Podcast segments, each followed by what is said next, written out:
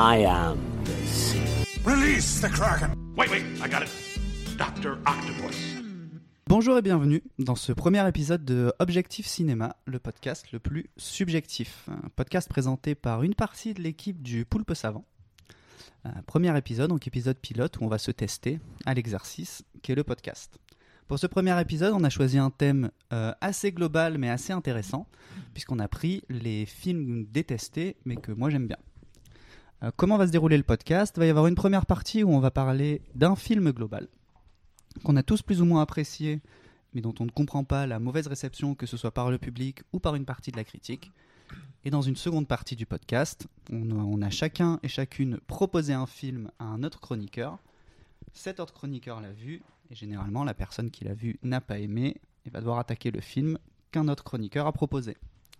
Euh, je vais commencer par, propose- par présenter les personnes qui sont autour de moi, et je vais commencer par Lucille. Quel film as-tu recommandé aujourd'hui? Oui, bonjour tout le monde, donc je m'appelle Lucille et aujourd'hui j'ai recommandé Gravity.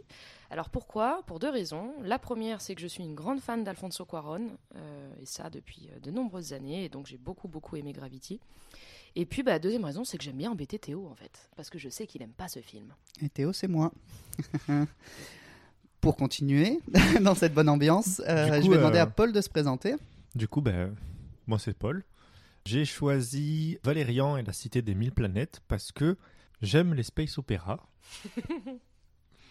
et que, ben voilà, j'avais un petit peu envie d'emmerder Dino, puisque c'est le nouveau venu.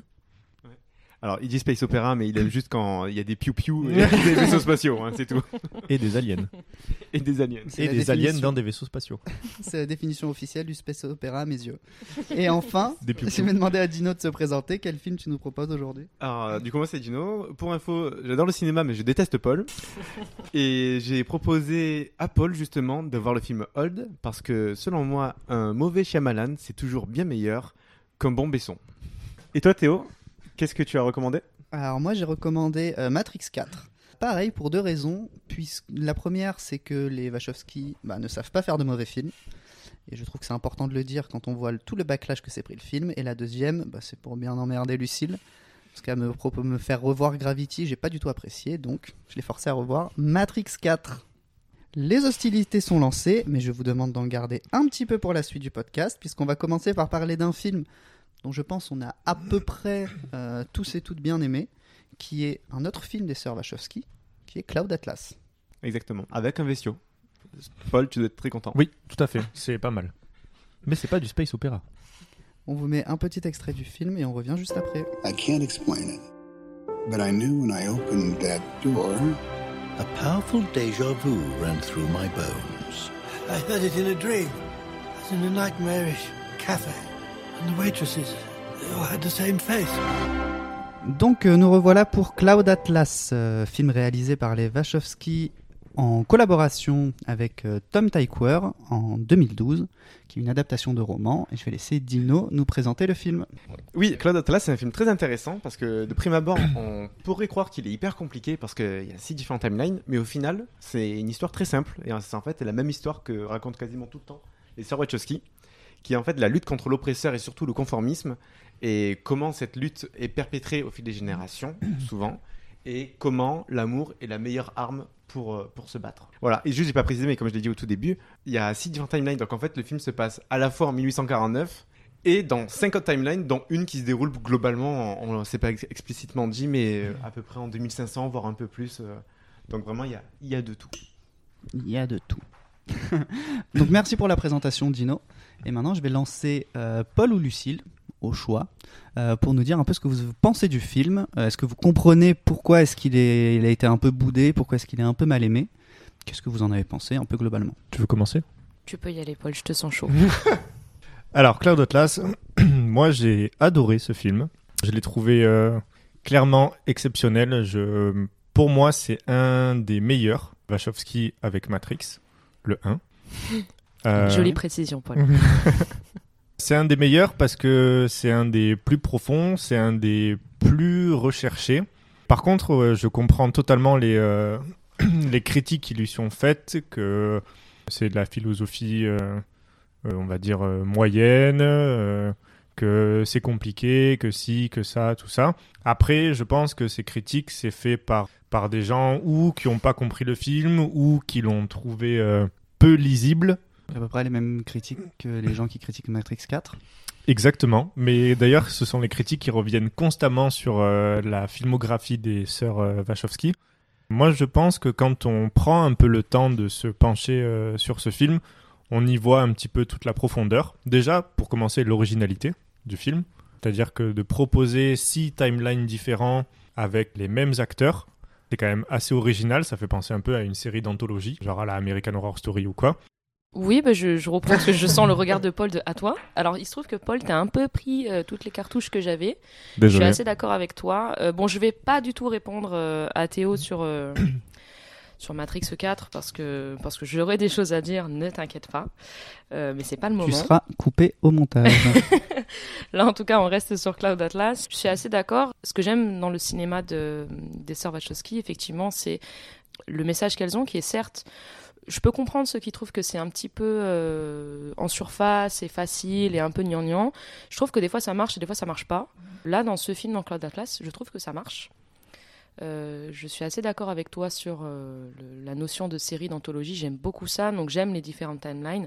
J'aime euh, le fait d'avoir les mêmes acteurs qui ont différents rôles et qu'on retrouve avec un peu leur âme sœur, enfin leur binôme à chaque fois dans un autre univers. Je sais que toi, Dino, t'étais pas hyper d'accord avec moi sur ça quand je disais que c'était un peu un film d'acteur. Peut-être tu veux, tu veux, ouais, rebondir sur sûr. ce truc-là. Euh, en, en fait, par rapport à ce sujet, là où je suis, euh, je suis d'accord parce que en, en soi, d'ailleurs, les acteurs sont très bons, faut quand même Mm. le dire, Oui, tout à fait. et, et ils jouent très bien, très bien leur partition.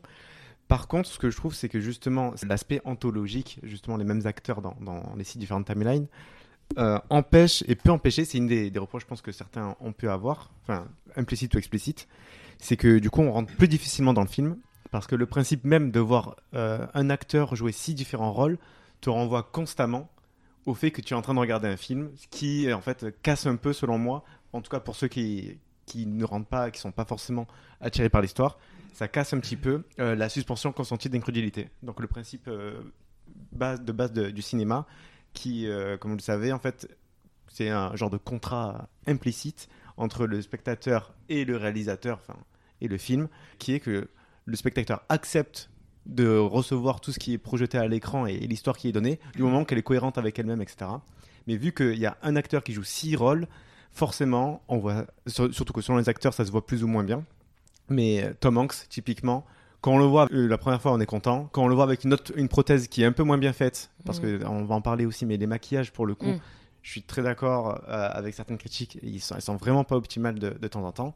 Quand on le voit sous six coutures différentes, c'est normal d'être envoyé à son image de spectateur et c'est plus difficile d'entrer dans un film.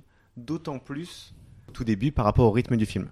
C'est-à-dire juste euh, très rapidement, il y a six différentes timelines, donc ça veut dire Mm. que par euh, définition, il y a six expositions d'histoire. Mm. C'est-à-dire que les 40 premières minutes, il se passe pas grand-chose.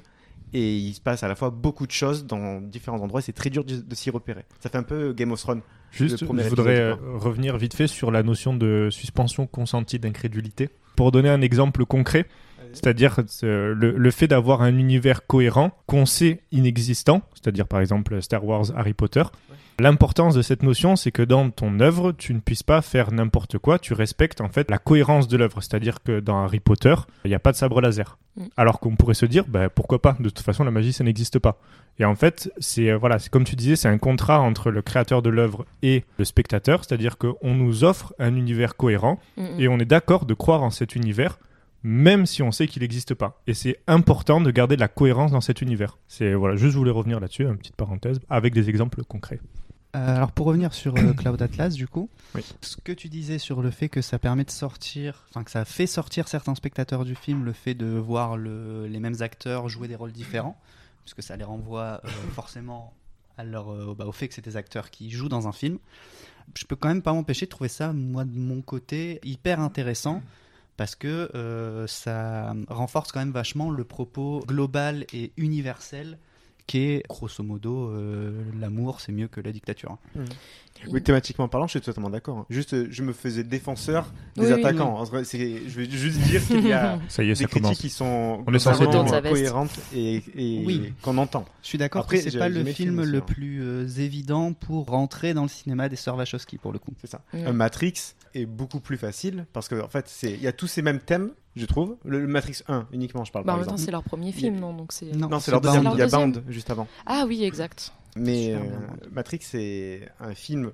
genre, Tu peux très bien regarder les films en tant que spectateur qui aime juste les films d'action. Qui va regarder un film où il y a de l'action, il y a des, il y a des piou-piou comme même Paul. Des, des... des pampans, là. il y a des pampans. Ah oui, c'est oui, pas des. C'est pas des piou-piou. Euh, Non, non, ils sont pas C'est dans des l'espace. Du coup, c'est des pampans. Mm. Il y a des euh, combats de kung-fu, etc. Donc, euh, alors que là, c'est beaucoup plus compliqué. C'était juste. euh, Oui, moi, c'est- une fois n'est pas coutume, mais je suis assez d'accord avec Théo. Je suis- Quoi? Je, ouais, je sais, ça choque. mais- Une fois n'est pas coutume? Voilà, une fois n'est pas coutume. Effectivement, moi j'ai- j'aime bien cette idée-là parce que je trouve qu'elle renforce euh, l'intrigue et, tout ce- et le message qu'ils veulent faire passer. Et donc euh, ça ne me gêne pas de revoir effectivement Tom Hanks euh, à différentes reprises. Je vois ce que tu veux dire sur le fait que ça puisse nous sortir de l'intrigue. Je l'ai plus pris euh, comme Théo, de, au contraire de voir le lien et de. de de, bon, c'est peut-être pas hyper subtil du coup, mais de voir euh, ce qu'ils veulent créer aussi dans, dans ces univers différents avec ces mêmes personnages et au final cette espèce de, de lien qui les unit euh, toutes et tous. Oui, c'est l'œuvre la plus proche de la série qu'elles ont écrite, euh, réalisée, qui est Sense8. Mm, mm.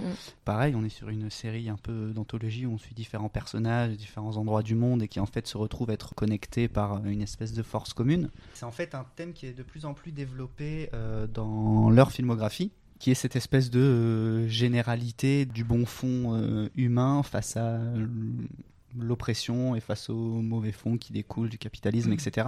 Mais du coup, pour finir sur la porte d'entrée dans le cinéma des Wachowski, je sais pas ce que vous en pensez, je sais pas quel film vous avez vu ou pas de, de leur filmo, mais euh, tu disais Matrix que c'était une bonne porte d'entrée, je suis assez d'accord. Surtout qu'en plus c'est un film qui arrive très tôt dans leur filmo, parce qu'en effet il y a eu Bande avant, mais c'est quand même leur premier gros film, quoi. Ouais, totalement. Oui, c'est ça Euh, qui les a fait connaître euh, au grand public. Complètement, mais du coup, moi, quand même, je trouve que la meilleure porte d'entrée pour les Wachowski, ça reste Speed Racer, qui est extrêmement simple dans son propos. Alors. Euh, ce qui lui est reproché, Mm. mais qui est en- le même message que dans Matrix, qui est le même message que dans toutes leurs filmos, mais vraiment euh, compréhensible par un enfant de 12 ans, quoi. Alors oui, sauf que quand, moi quand je parle de porte d'entrée, il y a aussi cet aspect visible du grand public. Et Speed Racer, par sa cinématographie d'une manière générale, la manière dont il est monté, la manière dont il est construit, peut rebuter beaucoup de personnes en 2023, quoi, parce que c'est quand Ouais. même très très atypique. Et c'est pour ça aussi que je faisais la comparaison entre Cloud Atlas et Matrix, c'est que vraiment Cloud Atlas, personnellement pour, pour parler du truc des acteurs, moi ça m'a pas gêné, mais juste je comprends que beaucoup soient gênés par ce principe-là. Mm, mm. Et c'est un petit peu le même principe que j'ai avec euh, Speed Racer. C'est oui, c'est peut-être très facile d'accès, etc. Mais il y a quand même le pas à franchir de regarder un film avec des incrustations qui aujourd'hui ressemblent beaucoup à ce qu'on peut retrouver sur YouTube ou des trucs comme ça. Et ça pendant euh, une deux heures quasiment. euh. Oui, c'est esthétiquement, il- c'est un vrai, euh, enfin, c'est un défi, c'est une, une vraie proposition. Mais je suis d'accord avec euh, Dino et du coup pas avec toi, Théo, encore une fois. Mais Ça commence. ça commence.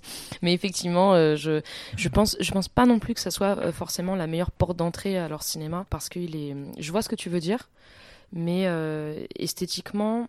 Il peut rebuter, je suis d'accord. Ouais, je reste sur Matrix et je pense que Matrix a été leur plus gros succès et que c'est, y a aussi une raison derrière tout ça. euh, de- du succès mondial. euh, Enfin, le film est complètement culte. Et du coup, je trouve que c'est la meilleure porte d'entrée pour leur cinéma. Ah, mais tu vois, Matrix, le problème entre guillemets qu'il a eu, c'est que il a été énormément mal compris. Ouais, Ce le- qui fait d'ailleurs que ces suites, je parle pas du 4, mais même le 2 et le 3, sont énormément critiqués. Il y a des gens qui les aiment pas du tout, Mm. alors que enfin, moi je pense vraiment que c'est un tout, que les trois Oui, vont ensemble et qu'il y a une véritable cohérence, au moins dans la première trilogie, même si je trouve que le 4 est C'est une mais trilogie, effectivement. Mais ils ont été vraiment faits les uns derrière les autres, donc il y a une espèce de logique qui s'installe à l'intérieur. Euh, et en fait, on se rend compte que le premier a été énormément mal compris par euh, une bonne partie des spectateurs qui n'ont pas aimé les suites et qui parfois y ont même vu à l'intérieur un propos inverse de ce que les Wachowski voulaient dire. Donc ce que je voulais dire par la meilleure porte d'entrée pour leur cinéma avec euh, Speed Racer, c'était de dire que le thème qu'elles développent dans leur filmographie est tellement simplifié et clair dans Mm. Speed Racer que si ces thèmes-là te parlent à l'intérieur du film, indépendamment de ce que tu as pensé que quelqu'un met t'envoie de, de- des néons dans les yeux pendant deux heures, euh, qu'à la fin tu vois flou, si les thèmes à l'intérieur t'ont parlé, le reste de leur filmographie te parlera. Ouais, dans ce cas-là, je- dans ce cas-là, en suivant ta, ta, ta logique, je recommanderais plutôt Sense8. Ouais, moi je suis d'accord avec cette- ça. exactement les thématiques, qui est plus facile d'accès, même s'il faut pas prendre le spectateur pour un débile. Hein, mais euh, non, mais enfin, c'est vrai, on dit facile d'accès. À la fin, on va penser qu'on prend les gens pour des cons. On se la pète un peu. ouais, Non, on, mais est, on est insupportable. Mais je, voilà. C'est pas limpide pour le coup dans le propos. Le propos est, est sous-jacent, mais le, propos mais je sais est pas, pas. explicité Mais comme moi je Club trouve que, d'Atlas. moi, je Ouais, trouve que mais- Sense8, Ouais. Sense8, pour le coup, je pense que c'est la meilleure porte d'entrée Mm. parce qu'on y comprend très bien ce qu'on voit dans la filmographie des, sœurs- des sœurs Wachowski, c'est que il y a toujours un enjeu plus global en fait dans leurs films.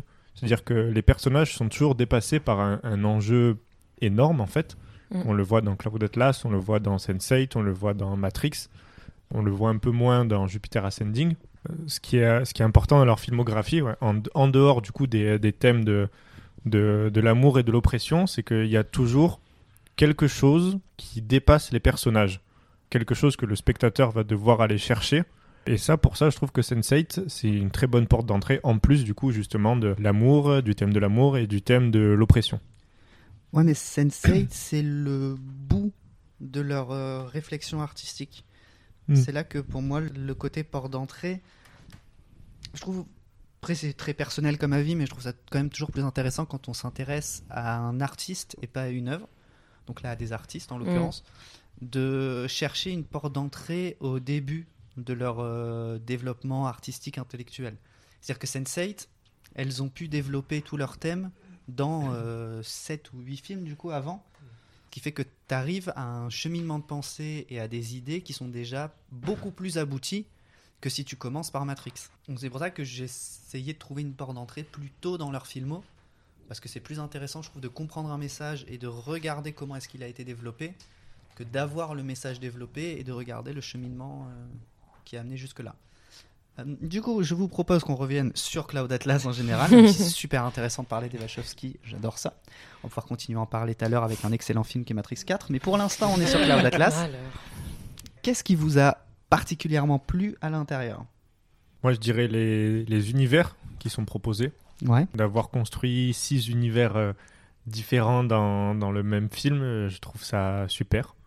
Le Euh, vaisseau, notamment. Le vaisseau, exactement. Moi, je suis très très fan de très très fan de vaisseaux, très très fan de science-fiction. D'avoir vraiment caractérisé euh, six époques différentes avec euh, les mêmes acteurs, j'ai adoré. Ouais, moi, ça serait le rapport entre les, entre les personnages. Et enfin, on, on en a déjà parlé tout à l'heure, du coup, d'avoir plusieurs acteurs, euh, enfin, toujours les mêmes acteurs dans différents univers. Moi, c'est un principe qui m'a beaucoup plu. Je suis complètement d'accord sur le fait que le maquillage est pas tout le temps ouf, si euh, voilà pour être un peu dans l'euphémisme. Mais ça m'a plu cette idée de retrouver les mêmes comédiens, de les voir différemment, mais de les voir interagir finalement avec le même binôme, euh, mais dans une autre époque, dans une autre situation. Et, ça, tire le, lien de l'amour. Et bah ouais, c'est peut-être un petit peu euh, mais, mais ça m'a beaucoup plu. Après, pour le maquillage, est-ce que ça serait pas un peu un style? Parce que moi, je, enfin, ça me fait penser à Jupiter Ascending. Oui. Où des fois, il y a des trucs un peu kitsch, quoi. Ah oui, mais dans Mais, Matrix 4, il y a des euh, horreurs mais aussi. ouais, hein, ouais. mais, mais voilà. Enfin, des, des horreurs, justifiées. des horreurs, je dirais pas ça, mais pas. euh, je pense que c'est c'est un style, quoi. C'est euh, c'est un peu comme euh, comme Tim Burton avec ses monstres dégueulasses, quoi. Oh, oui, sauf que là, c'est quand même censé être représenté des humains, et initialement. Oui. Donc Ouais, c'est- je- et, et ouais. notamment, des fois, c'est sur des timelines proches du réel, voire même euh, dans le passé. Il y en a une, notamment, c'est, euh, je sais pas si vous vous rappelez, le frère de l'éditeur de livres. Je sais pas si vous vous rappelez, il a, il a un maquillage. Il est Oui. censé faire 70-80 ans. Pour ceux qui ont la ref, c'est, ça me fait, ça m'a beaucoup fait penser au producteur dans le film Under the Silver Lake. Le Ah oui, musicien. oui, tout à fait. Oui, oui. C'est exactement le même type. En fait, c'est on n'y croit pas et c'est peut-être Mm. voulu effectivement, même sûrement parce qu'à ce niveau-là, c'est voulu. Mais sincèrement, je vois pas. Oui, c'est le Je père sais pas Fouras. s'il y a Oui, ce c'est ça, c'est le niveau-là. père Fouras, oui, en plus moche presque. Je sais pas dur des de fois de. que- de- et moi, je pense qu'on peut, on peut être biaisé par ce truc euh, de se dire euh, à ce niveau-là, c'est voulu. Non, je pense que des fois, il y a juste du ratage Ah, c'est et. possible. hein. Et tu prends euh, J. Edgar Hoover, euh, enfin j'en reparlerai tout à l'heure, mais de Clint Eastwood, euh, c'est un ratage total et et de- de- enfin DiCaprio, c'est terrible euh, ce qu'ils lui ont fait. Et je pense qu'on a cette tendance parce qu'il y a de l'argent, parce que euh, il y a des gens qui sont connus et qui sont, enfin connus ou non, mais en tout cas des gens d'Hollywood qui sont euh, compétents. Enfin, normalement très compétents. Plus du moins. coup, voilà, ça dépend des gens, mais, mais enfin bon, on sera difficilement, on pourra difficilement juger. Mais en tout cas, je pense qu'on a tendance à protéger tout le temps en disant non, mais c'était voulu, non, mais non, en fait, des fois, c'est juste raté et, et c'est triste et c'est comme ça. Ouais, c'est c'est fort probable. Personnellement, s'il y a un point que j'ai beaucoup aimé pendant tout le film, c'est que il est très limpide et pourtant c'est pas du tout. euh, Pourtant, c'est la principale critique qu'il lui a accordée, quoi. Ah bah, moi, j'étais pas d'accord parce que notamment, il arrive à jongler entre six univers, enfin pas univers mais temporalité, et on est du moment qu'on s'accroche les premières minutes, parce qu'effectivement la 40 premières minutes, comme j'ai dit, c'est très compliqué.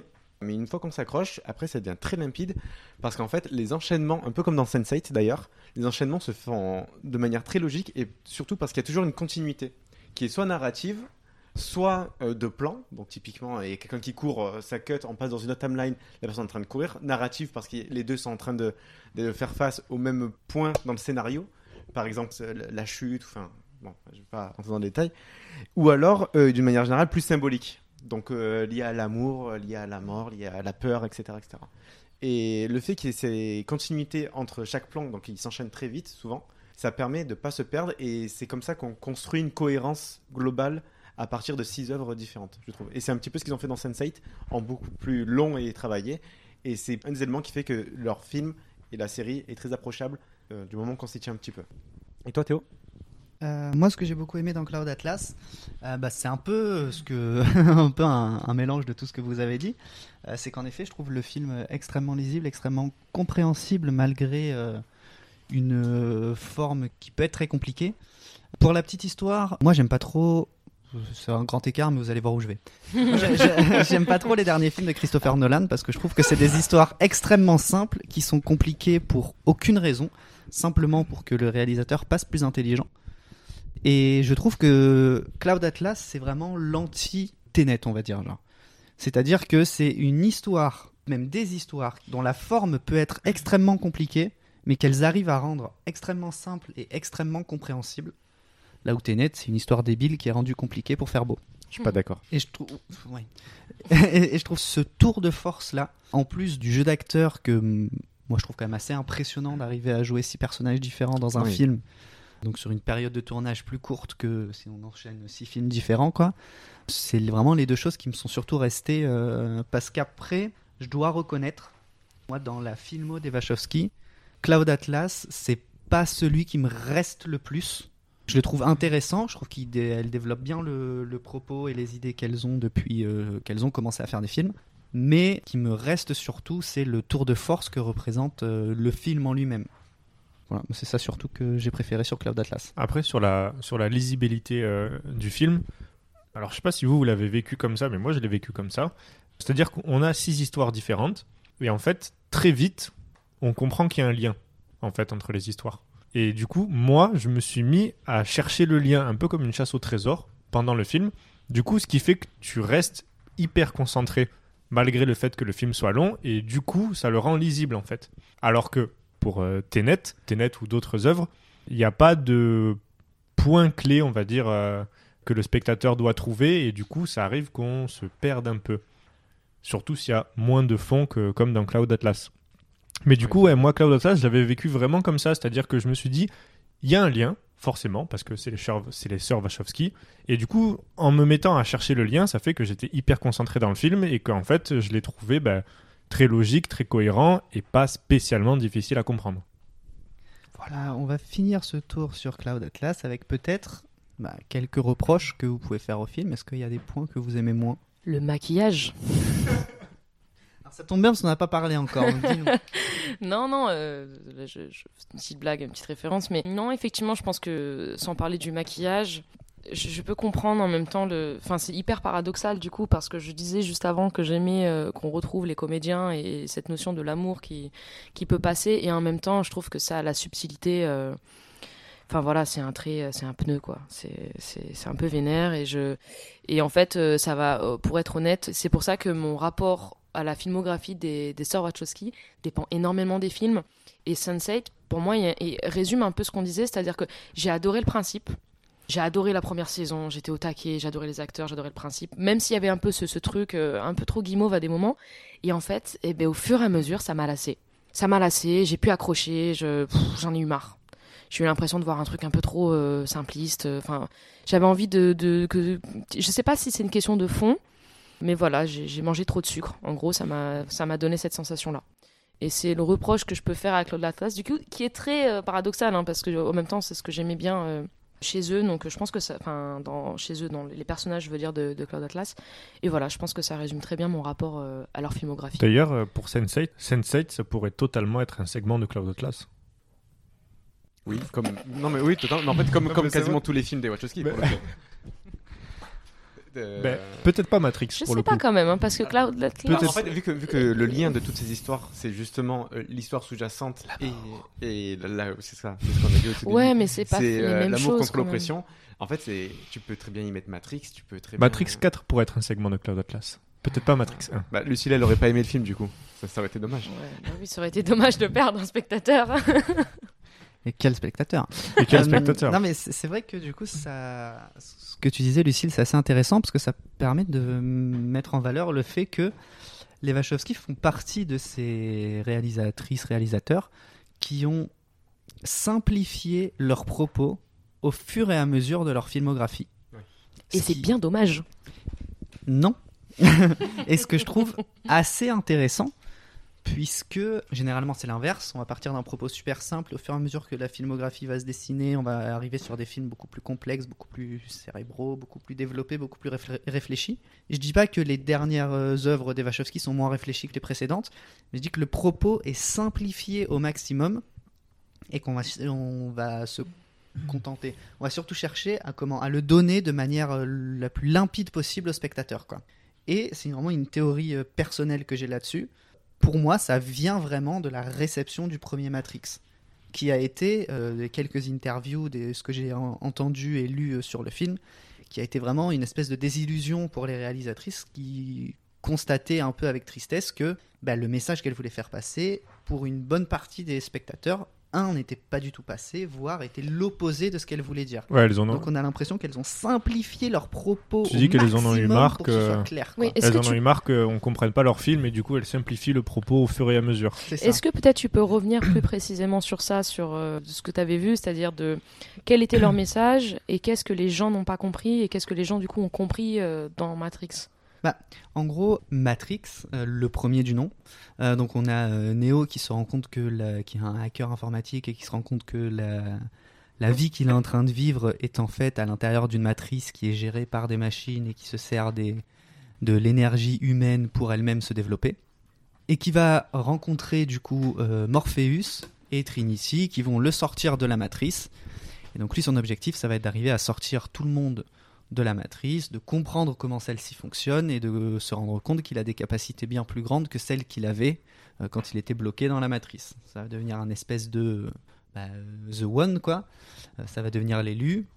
Faut voir les films, mais bref, ça va devenir plus ou moins l'élu. Il va arriver plus ou moins à sauver tout le monde, à combattre les machines, à régler la guerre qu'il y a entre les machines et la, et la rébellion humaine, etc. Donc on est sur des thèmes très humanistes. On est sur euh, des thèmes qui sont vraiment des questions d'identité, des questions de foi, des questions de philosophie et des questions d'amour. J'ai même vu une, interview, je sais plus laquelle des deux sœurs c'est, mais qui disait que en fait inconsciemment la question de la transidentité était déjà présente dans Matrix, avec le euh, l'agent euh, Smith qui fait que n'arrête pas de dead name Neo en l'appelant Mr Anderson alors que lui s'identifie en tant que Neo. Donc on sent que c'est des thèmes très personnels euh, qui, sont, qui sont à l'intérieur et c'est des thèmes profondément humanistes et basés sur l'amour.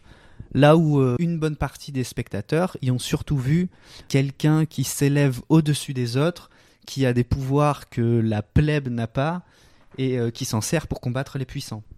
Qui est une façon hyper simpliste et très rabaissante de voir l'œuvre de Matrix. Parce qu'en fait, je sais pas si c'est intentionnel, mais on a l'impression qu'ils ont choisi d'y voir uniquement ce qui les intéressait à l'intérieur. Je dis surtout il parce que c'est principalement la communauté incel qui s'est réapproprié l'œuvre avec la pilule rouge, etc. Réveillez-vous les moutons, tout ça. euh, qui a un vrai problème et qui a vraiment dérangé les réalisatrices puisque c'était l'inverse du propos qu'elles avaient. Et je pense que c'est aussi pour ça que les suites sont un peu décriées parce que dans les suites, justement, on va chercher à démystifier Neo, qui est vraiment montré comme l'élu dans le 1, qui finit par, euh, qui finit par euh, mourir et pourtant euh, revenir. On spoil Matrix, hein, mais c'est un film qui a 30 ans. Ouais, il y a regarde, 20 ans, donc au bout d'un moment. Qui finit par mourir et par quand même se réveiller. Grâce à l'amour d'ailleurs. Grâce à l'amour. Ouais. Et qui, lors de sa renaissance, euh, l'esprit qui s'est complètement ouvert, et il arrive à voir la matrice, etc. Là, il vole, il n'y a plus de soucis, tout ça. Alors que dans les suites, on le démystifie un petit peu plus et on se rend compte que et on commence à douter de savoir si c'est lui l'élu, on commence à, à Je trouve comprendre pas un du peu tout qu'il soit démystifié, moi. Mais on, on en reparlera tout à l'heure parce que je, je voulais en parler parler. dans, dans Matrix 4, mais Mm. je ne trouve pas du tout que la figure de, Mat- de Neo soit démystifiée. Mais... Euh, du coup, tu levais la main, Dino, pour intervenir. Oui, euh, juste parce que ça me fait penser. Dé- Déjà, juste pour préciser un petit point, avant je vais revenir sur l'aspect Matrix. Mais un point que je trouve aussi euh, compliqué dans ce film Cloud Atlas, globalement j'ai beaucoup aimé. Mais le problème d'avoir six timelines, c'est que forcément, il y en a qui sont moins bien que d'autres. Tout Simplement parce que Mm. sur six histoires, etc., il y en a qui sont présentées et qui, vont, sont moins intéressantes d'une manière générale. C'est notamment visible parce qu'en fait, le film est co-réalisé, parce qu'on l'a pas dit au tout début, mais c'est une co-réalisation entre les sœurs Wachowski et Tom Tykwer. Et globalement, comme on a dit, il y a, il y a six timelines. Les sœurs Wachowski, elles ont fait la première, donc celle qui se déroule en 1850 avec l'esclavage, etc. Et les deux dernières, donc euh, celle qui se déroule à Néo-Séoul, donc euh, là où il y a l'actrice d'ailleurs de Sense8 euh, coréenne, dont j'ai oublié le nom, qui était une sorte de clone et qui, et qui va devenir une idole et, euh, et The One, en fait, d'ailleurs, c'est rigolo que le, cette section-là s'appelle Néo-Séoul. Néo, comme dans Matrix, comme par hasard. Mhm. Comme par hasard. Et- Et, et d'ailleurs, Neo, c'est N-E-O, c'est les lettres de One. Ouais, Mm. tout, La tout la est écrit la. ou quoi? La métaphore. Et d'ailleurs, c'est c'est ce segment-là qui ressemble le plus à- au scénario de Matrix. Ainsi que la toute dernière section, donc avec euh, Tom Hanks dans une autre planète, du coup, apparemment, qui, avec Alberi, euh, cherche à tuer l'oppresseur. Bon, comme d'habitude. C'est vrai que c'est un dimanche pour Tom Hanks. Mais oui, non, mais... pour les sœurs Wachowski au final aussi. Et par contre, les trois autres sections, donc celle du, mi- enfin, du milieu, dans la... si on prend une timeline chronologique, qui ont été réalisées par Tom Tykwer, c'est vrai que je trouve qu'elles sont un petit peu moins intéressantes, que ce soit visuellement et même thématiquement. On voit aussi que je trouve les sœurs, parce qu'elles ont euh, surtout principe... enfin, elles ont tout fait par contre dans le scénario, même si c'est tiré d'un roman, tout mis sur leur section à elles. Je sais pas si c'est voulu ou pas, mais en tout cas, je trouve que c'est vraiment les, les parties les plus intéressantes. Je sais pas ce que vous en pensez sur ça. Hmm. Ouais, je suis assez d'accord. Assez d'accord aussi. Après, j'aime bien le milieu parce qu'il y a un acteur que j'aime beaucoup qui est Ben Whishaw. Il est partout, hein. Oui, c'est vrai qu'il est partout, mais, mais il a, oui, mais C'est même le a, principe. il a particulièrement euh, Oui, oui, un truc quand même partie, à, à- quand il est euh, à Édimbourg, si je me trompe pas, quand il est en Écosse. Ouais. Et du coup, bon, j'avais bien aimé cette partie forcément parce que bah, j'aime beaucoup cet acteur. Mais je suis d'accord avec toi que surtout quand tu n'as pas vu le film depuis longtemps. Quand tu te rappelles le film, tu vas te souvenir de ces deux hum, histoires, de ces Segments. deux univers, de ces, de ces deux segments. Est-ce que c'est pas aussi parce que c'est ceux qui sont le plus éloignés de notre. euh, Peut-être, peut-être fait? aussi, mais Aussi, ouais, peut-être. Euh, au final, moi, je me rappelle quasiment pas de celui qui se passe dans notre timeline actuelle, quoi. Ouais, non, moi non plus, mais, d'ailleurs- m'ont resté. Juste pour revenir sur ça, aussi c'est logique qu'elles ont choisi Tom Tykwer parce qu'il avait notamment auparavant réalisé Le Parfum. Donc film d'époque, etc. Donc euh, c'est Magnifique bien film. fait. Ça elles, fait ont, sens. bien fait le choix. Euh, je vous propose qu'on conclue. Ah, j'ai un dernier truc à dire sur Cloud Atlas parce que je trouve ça vachement intéressant d'avoir euh, pris parce que tous les acteurs jouent un rôle différent, sauf un qui est Hugo Weaving, Mm. qui joue dans chaque timeline différente justement la personne qui se bat pour préserver le statu quo de l'oppresseur. Et en fait, c'est exactement le même rôle qu'il a dans Matrix euh, en tant qu'agent Smith. Pas le seul qui- qu'ils ont déjà embauché, mais que ce personnage revienne et que ce soit le seul qui joue exactement le même, la même personnage dans toutes les histoires de manière différente à chaque fois et que en fait il jouait l'agent Smith donc déjà ce rôle-là dans Matrix. Je trouve ça vachement intéressant aussi thématiquement. Ça permet justement notamment pour euh, ceux qui voient ce film et qui ont déjà vu d'autres films d'identifier plus facilement les thématiques et qui joue quel rôle euh, globalement. Voilà, c'était tout. Je, je- je suis assez d'accord, ça rend vraiment la cohérence de toute leur œuvre euh, C'est ça. bah, beaucoup plus limpide. Donc on a fini sur Cloud Atlas. Tout à fait. On espère qu'on vous a donné envie de le voir si vous ne l'avez pas encore vu. On espère qu'on vous a donné des arguments qui font que vous allez peut-être un peu plus l'apprécier si vous l'aimez pas. Si vous aimez déjà, déjà le film, normalement vous êtes plus ou moins d'accord avec tout ce qu'on vient de dire. Si vous aimez le film, n'écoutez pas le podcast. Euh, et donc on va pouvoir passer maintenant au moment tant attendu euh, des combats sans règles. La bagarre. L'octogone, La verbale. bagarre. L'octogone, la bagarre, le combat, l'ajout verbal. Donc chacun va, pré- va présenter le film qui lui a été imposé, qu'il ou elle a dû regarder alors qu'il ou elle en avait pas du tout envie. A dû découvrir ou redécouvrir un film qu'il ou elle n'aime pas. Elle va devoir expliquer pourquoi on n'aime pas le film. Et ça va être à la personne en face d'arriver à se défendre. Et quoi de mieux pour commencer ce segment que je présente que je propose à Lucille de nous parler de Matrix la résurrection. After all these years, to be going back to where it all started. Back to the Matrix.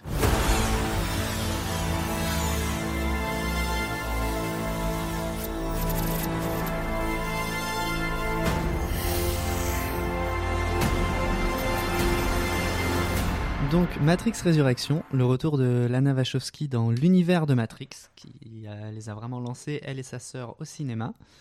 Euh, retour donc, qui est sorti en 2021, personne n'attendait ce film, et pourtant, Matrix Résurrection apparaissait sur les écrans, et c'est Lucille qui va se faire une joie de nous en parler. Tout à fait. Donc le film est sorti en décembre, hein, histoire de nous gâcher les fêtes euh, de 2021. Et puis aujourd'hui, ça va me gâcher ma journée. Ça m'a déjà gâché ma journée hier de devoir revoir ce film.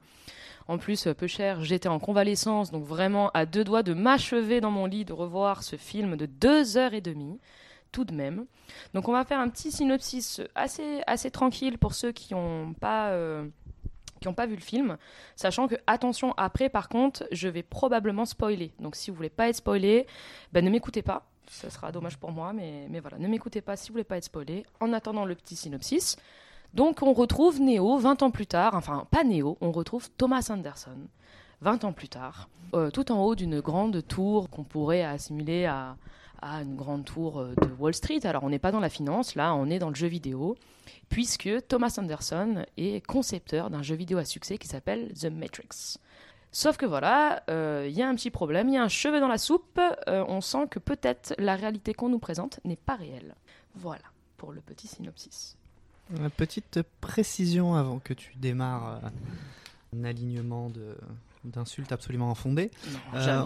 Comme tu as précisé que tu allais spoiler pour le film, normalement dans la description de ce podcast, vous trouverez le timecode auquel vous pourrez sauter si vous n'avez pas envie d'être spoilé sur Matrix, mais que vous avez envie d'entendre ce qu'on a à dire sur Hold, Gravity ou Valérian. Donc tout ça c'est dans la description, je te laisse reprendre Lucille, je suis d'avance pas d'accord. Allez, bah voilà, comme vous l'avez entendu, je suis entourée de gens qui me sont plutôt hostiles, hein, franchement, disons-le, euh, puisque je vais me faire un plaisir de descendre ce film tant aimé. Alors avant, je voudrais prendre un instant pour déclarer ma flamme à la trilogie, et j'insiste sur le mot trilogie, Matrix. Parce que comme bon nombre d'enfants des années 90 et 2000, j'ai été traumatisé par la bouche en chewing-gum de Neo lors de l'interrogatoire, par l'asticot électronique dans son nombril quelques minutes plus tard. J'ai été galvanisé par un deuxième euh, volet, hein, euh, aux scènes d'action qui, à mon sens, n'ont jamais été égalées. Et puis bon, bah, comme beaucoup de gens, j'ai été déçu par un troisième opus, un peu plus en demi-teinte. Alors déçu certes, mais en même temps heureuse de cette saga qui respecte la règle du tripartite à en faire rougir mes anciens profs de prépa, et ça c'est quand même sympa. Enfin bref, Matrix c'est une trilogie qui est culte. Et puis bah arrive, en décembre 2021, ce vilain petit canard, Matrix 4. Enfin, Matrix Resurrection. Pourtant de base, j'avais rien contre ce film. J'étais pas surexcitée non plus, je fais pas partie de ces fans qui en attendaient trop et qui après euh, bah, déversent leur haine dans un podcast du poulpe savant. J'avais peur, il est vrai, de cet effet qu'on appelle l'effet The Walking Dead, c'est-à-dire celui qui tire trop sur la corde jusqu'au désintérêt quand même assez total, ou de l'effet El Camino, celui qui nous enlève à nous, spectateurs, tout plaisir d'imaginer la suite. Dino, je te vois réagir.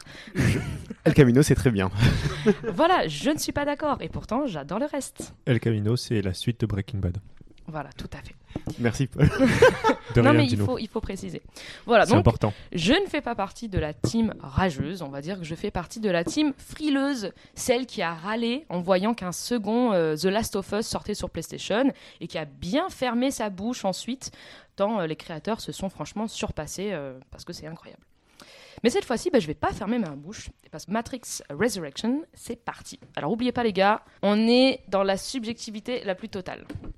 Euh, non, bah, je suis assez d'accord avec euh, toi sur le fait que les trois premiers Matrix sont exceptionnels, même si euh, moi je trouve que le troisième est beaucoup plus cohérent qu'une bonne partie des gens, parce qu'il y a pas mal de gens qui ont été de plus en plus déçus par les films Matrix. Mhm. Moi je trouve que le troisième clôture bien l'histoire Tout à fait, je suis d'accord. participe, mais on en parlera plus tard, je pense, à, à la dés- désacralisation de Neo avant l'acte final.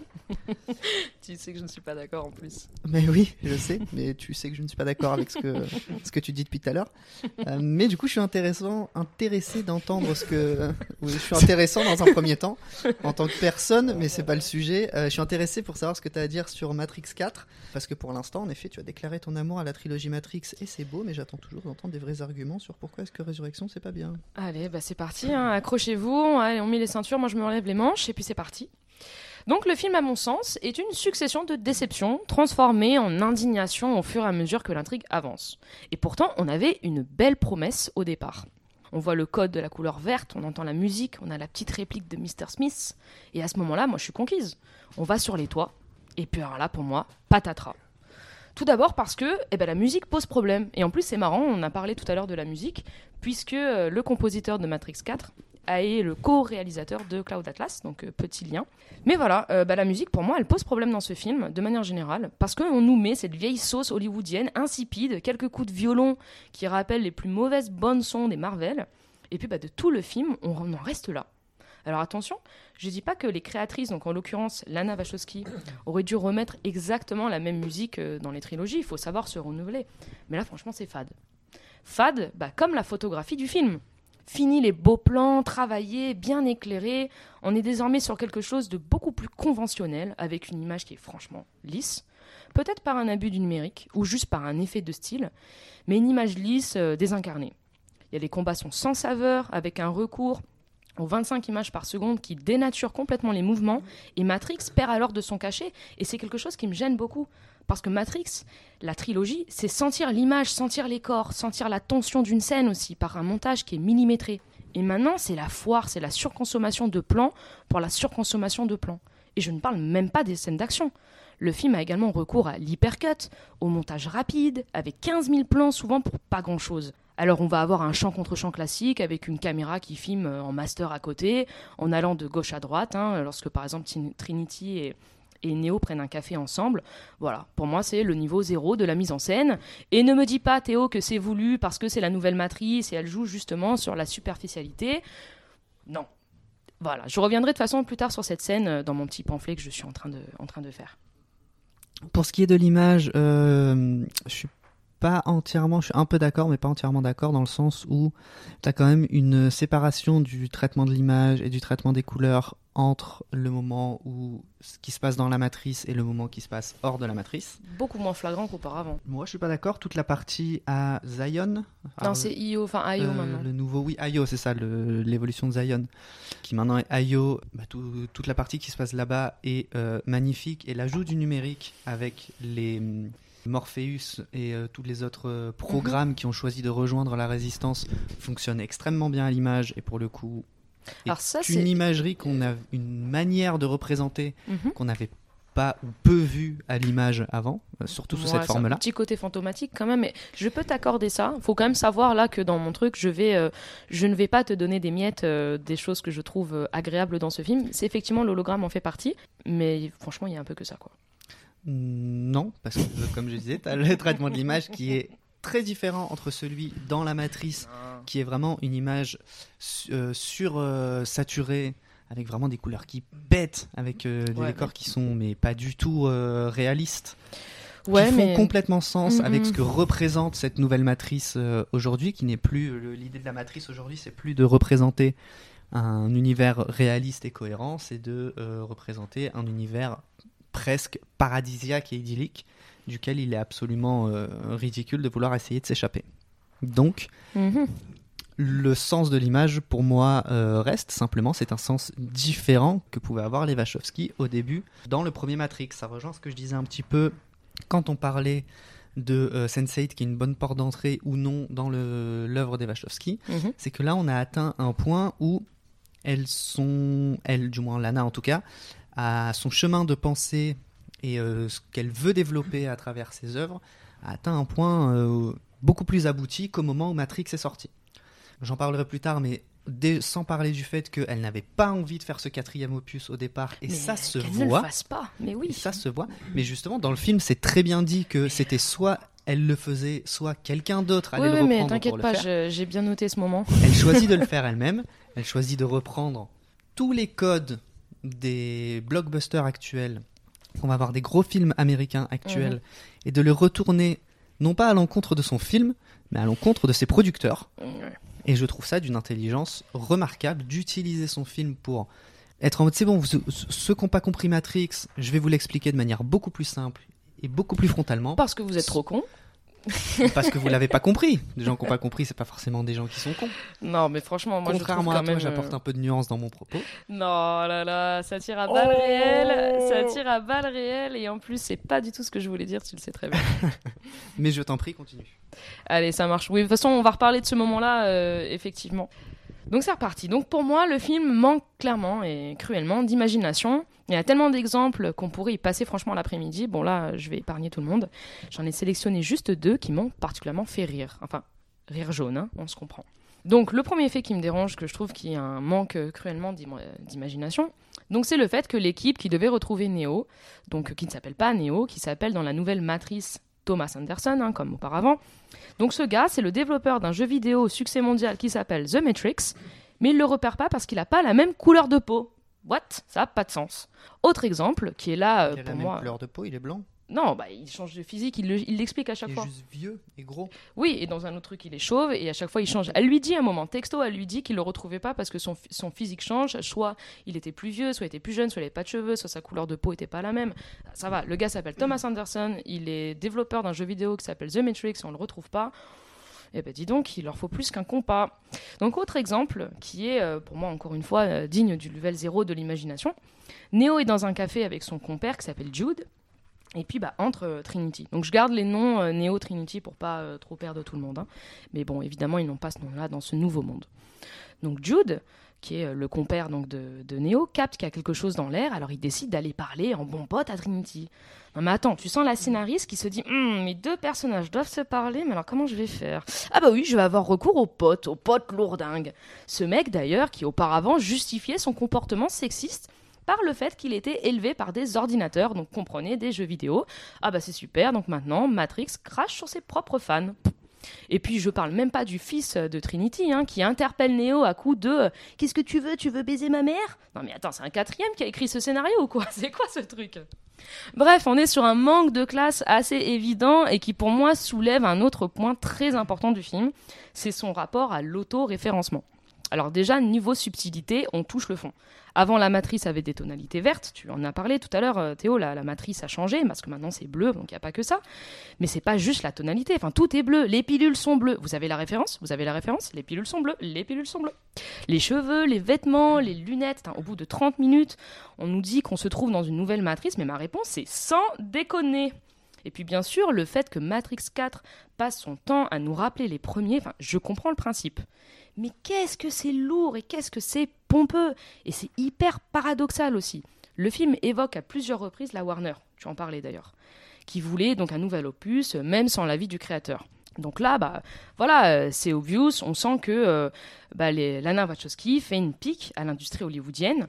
Euh, c'est d'ailleurs tellement obvious que ça en devient creux. Enfin, la satire touche la parodie, c'est tellement en surface, on a compris, on n'a même pas, c'est dommage pour nous en tant que spectateurs, on n'a pas ce plaisir de rechercher aussi derrière le film ce que le film veut nous dire. Ils simplifient tellement leurs propos que ça devient dommage. Et puis, bah, voilà, donc la satire touche la parodie, le film critique les suites qui sont faites pour l'argent, sans, originalité, sans fraîcheur, qui recyclent encore et encore, qui font du neuf uniquement avec du vieux. Et ben c'est pile ce que fait Matrix 4. Et on se demande presque si la scénariste, donc euh, Lana Wachowski, s'excuse à ce moment-là en disant Oui, bon, je sais, c'est pas ouf, mais bon, ils pouvaient faire le film sans moi et ma sœur, donc euh, ça c'est mort, donc j'ai pris la meilleure idée que j'avais sur le moment, et puis bah, j'ai fait ce que j'ai pu. Je me permets d'intervenir? Vas-y, je t'en prie. Alors, euh, plusieurs choses dans ce que tu as dit. Premièrement, les références au premier film, parce que c'est surtout des références au premier opus plus qu'au reste de la saga. Tout à fait. Euh, qui, encore une fois, est l'opus qui a été, je pense, le plus euh, mal compris et, appré- et apprécié de la saga. Je les trouve hyper intéressants dans cette espèce de hum, suite qui arrive 20 ans après, qui se place presque comme un reboot. En on imagine un monde dans lequel euh, tout ça n'était vraiment qu'un jeu vidéo et en fait il se rend compte que c'est la réalité. Euh, qui est un peu ce qui est essayé d'être mis en place au début du film, même si on comprend très vite qu'il est dans une matrice, euh, avec le personnage du psy joué par Neil Patrick Harris qui, je tiens à le préciser, est exceptionnel dans son rôle. C'est-à-dire que je vois pas quel acteur aurait pu mieux euh, jouer euh, ce rôle-là à l'intérieur du film que lui. Vous voyez pas ma tête, hein, mais j'ai les, j'ai les sourcils très très hauts. Bah, non, alors, petit peu d'honnêteté, que tu aimes ou pas son personnage, Neil Patrick Harris est très bon dedans. Il le fait très très bien. Bah ouais, c'est difficile pour un acteur euh, de jouer bien quand c'est un scénario qui est pas terrible et mal écrit, quoi. Mais euh, je peux te l'accorder. Un scénario qui est... Mais en fait, c'est ça que je comprends pas, puisque, comme tu dis, le film cherche à critiquer les suites qui sont faites des années après, qui se ressemblent toutes, qui ont perdu toute saveur. Mhm. Et là, on est sur une suite qui sort 20 ans après, que la réalisatrice avait pas envie de faire, qui démarre son film en disant J'ai pas envie de faire cette suite, mais je suis obligé de la faire. Bah oui, mais c'est pas parce qu'en fait tu fais un truc et qu'il est pas bien qu'après tu peux dire ah oui mais il est pas bien mais parce que du coup c'est une critique. Enfin on frôle le truc du génie de se dire c'est nul mais en fait c'est génial parce que justement c'est nul. Euh, non. Non, non, non, non. Elle dit J'avais pas envie de la faire, mais du coup, je la fais. Ouais, Et le bien. meilleur moyen que j'ai trouvé pour faire une suite qui est cohérente avec mon histoire, c'est de vous raconter toute mon... tout ce que je vous ai déjà raconté dans les trois premiers films, Mhm. de vous le simplifier pour s'assurer que tout le monde comprenne, et de finir sur une espèce de euh, note positive. Je suis d'accord avec que la fin est très cucu, très gnangnante, mais sur une espèce de Mhm. note positive hyper... euh, hyper euh, comment hyper dans la rêverie complètement hors propos mais qui est complètement cohérente avec euh, tout ce que la trilogie a développé avant. En fait, ce que je trouve intéressant avec ce film, c'est que c'est une suite, c'est un reboot, c'est une espèce de version condensée des trois premiers films dans un univers beaucoup plus facile à aborder pour le spectateur que l'était la trilogie de base. Pour ce qui se passe ensuite dans la matrice elle-même et euh, comment est-ce qu'on force la rencontre entre euh, Trinity et Neo, évidemment que c'est pas subtil. Le mari de Trinity dans la dans la matrice Mhm. s'appelle Chad. Oui. Il s'appelle son prénom, c'est Chad, le même, le même euh, Chad, le l'incel, le- c'est lui qui est d'ailleurs joué par le réalisateur des John Wick. Donc vraiment un représentant de la super testostérone au cinéma quoi, Mhm. avec Keanu Reeves. Ouais, mais j'entends ce que tu dis, c'est juste que pour moi, ce ne sont pas du coup des.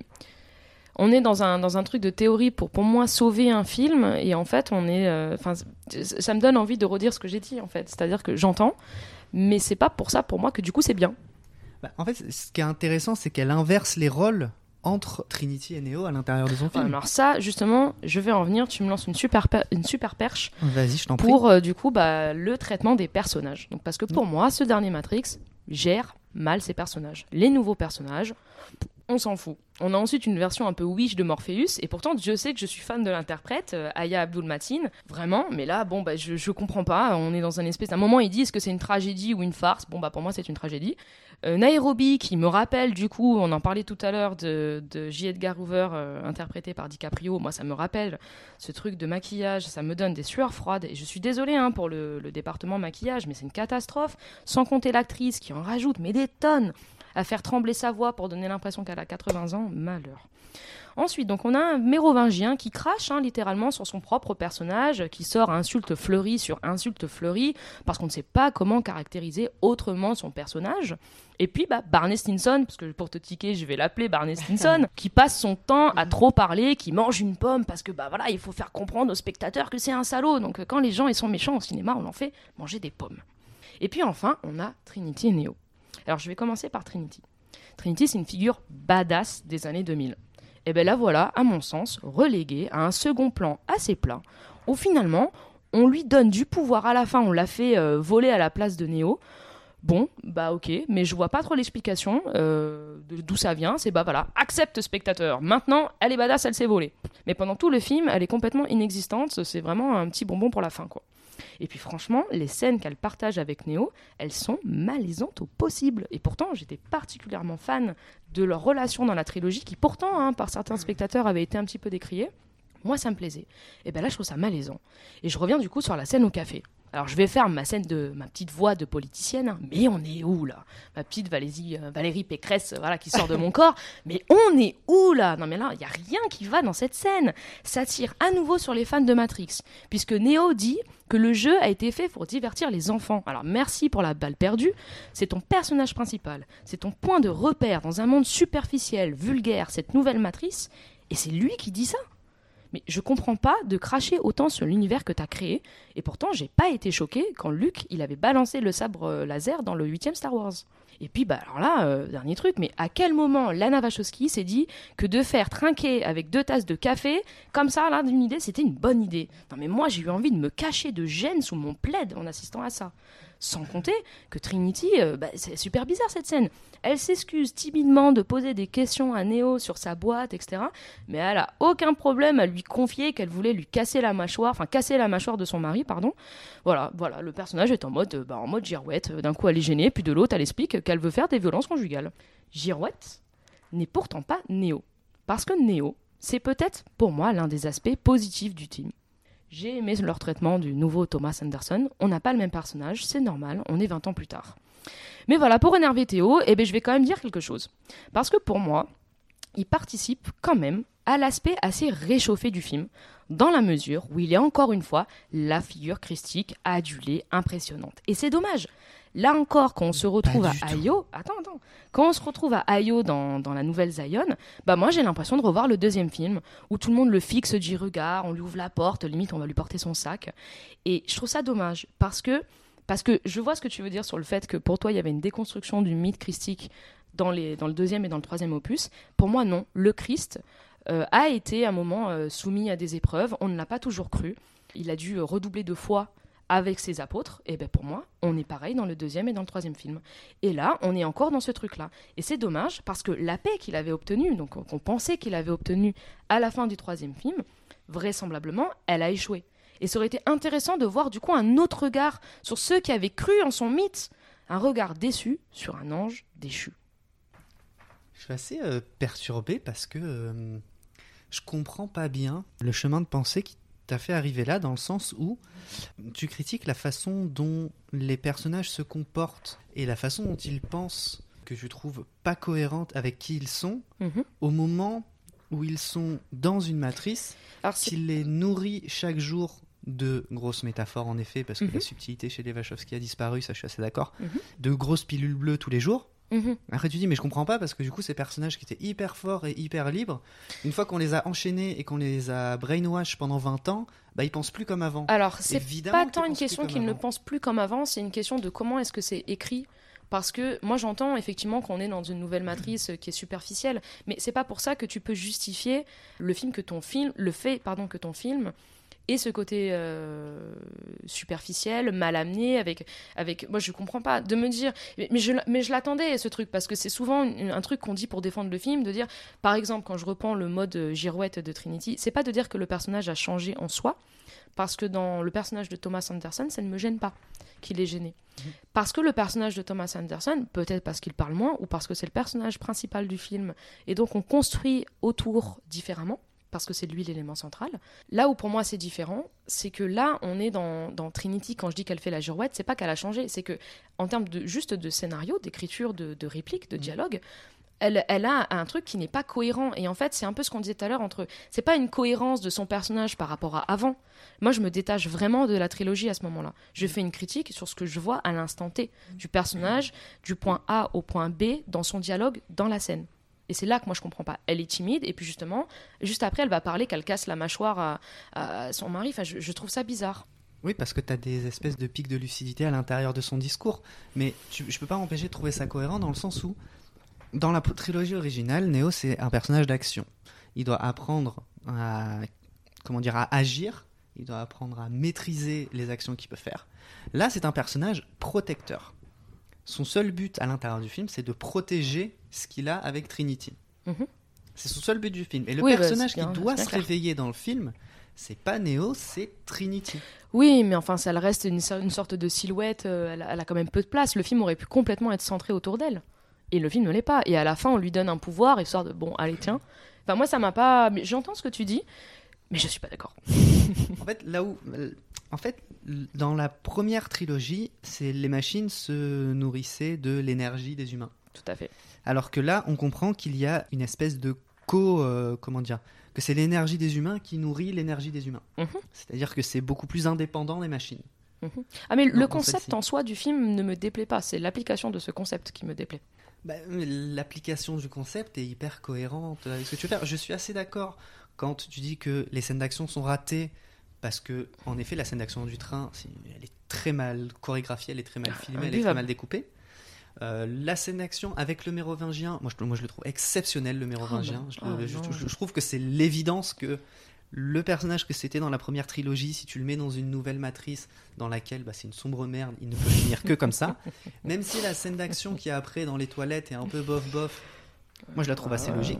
Et il y a un personnage dont tu n'as pas parlé, Ah et tu n'en as pas parlé, je pense, de manière intentionnelle, parce que tu as conscience que c'est peut-être l'une des meilleures idées du film. Vas-y, dis-moi.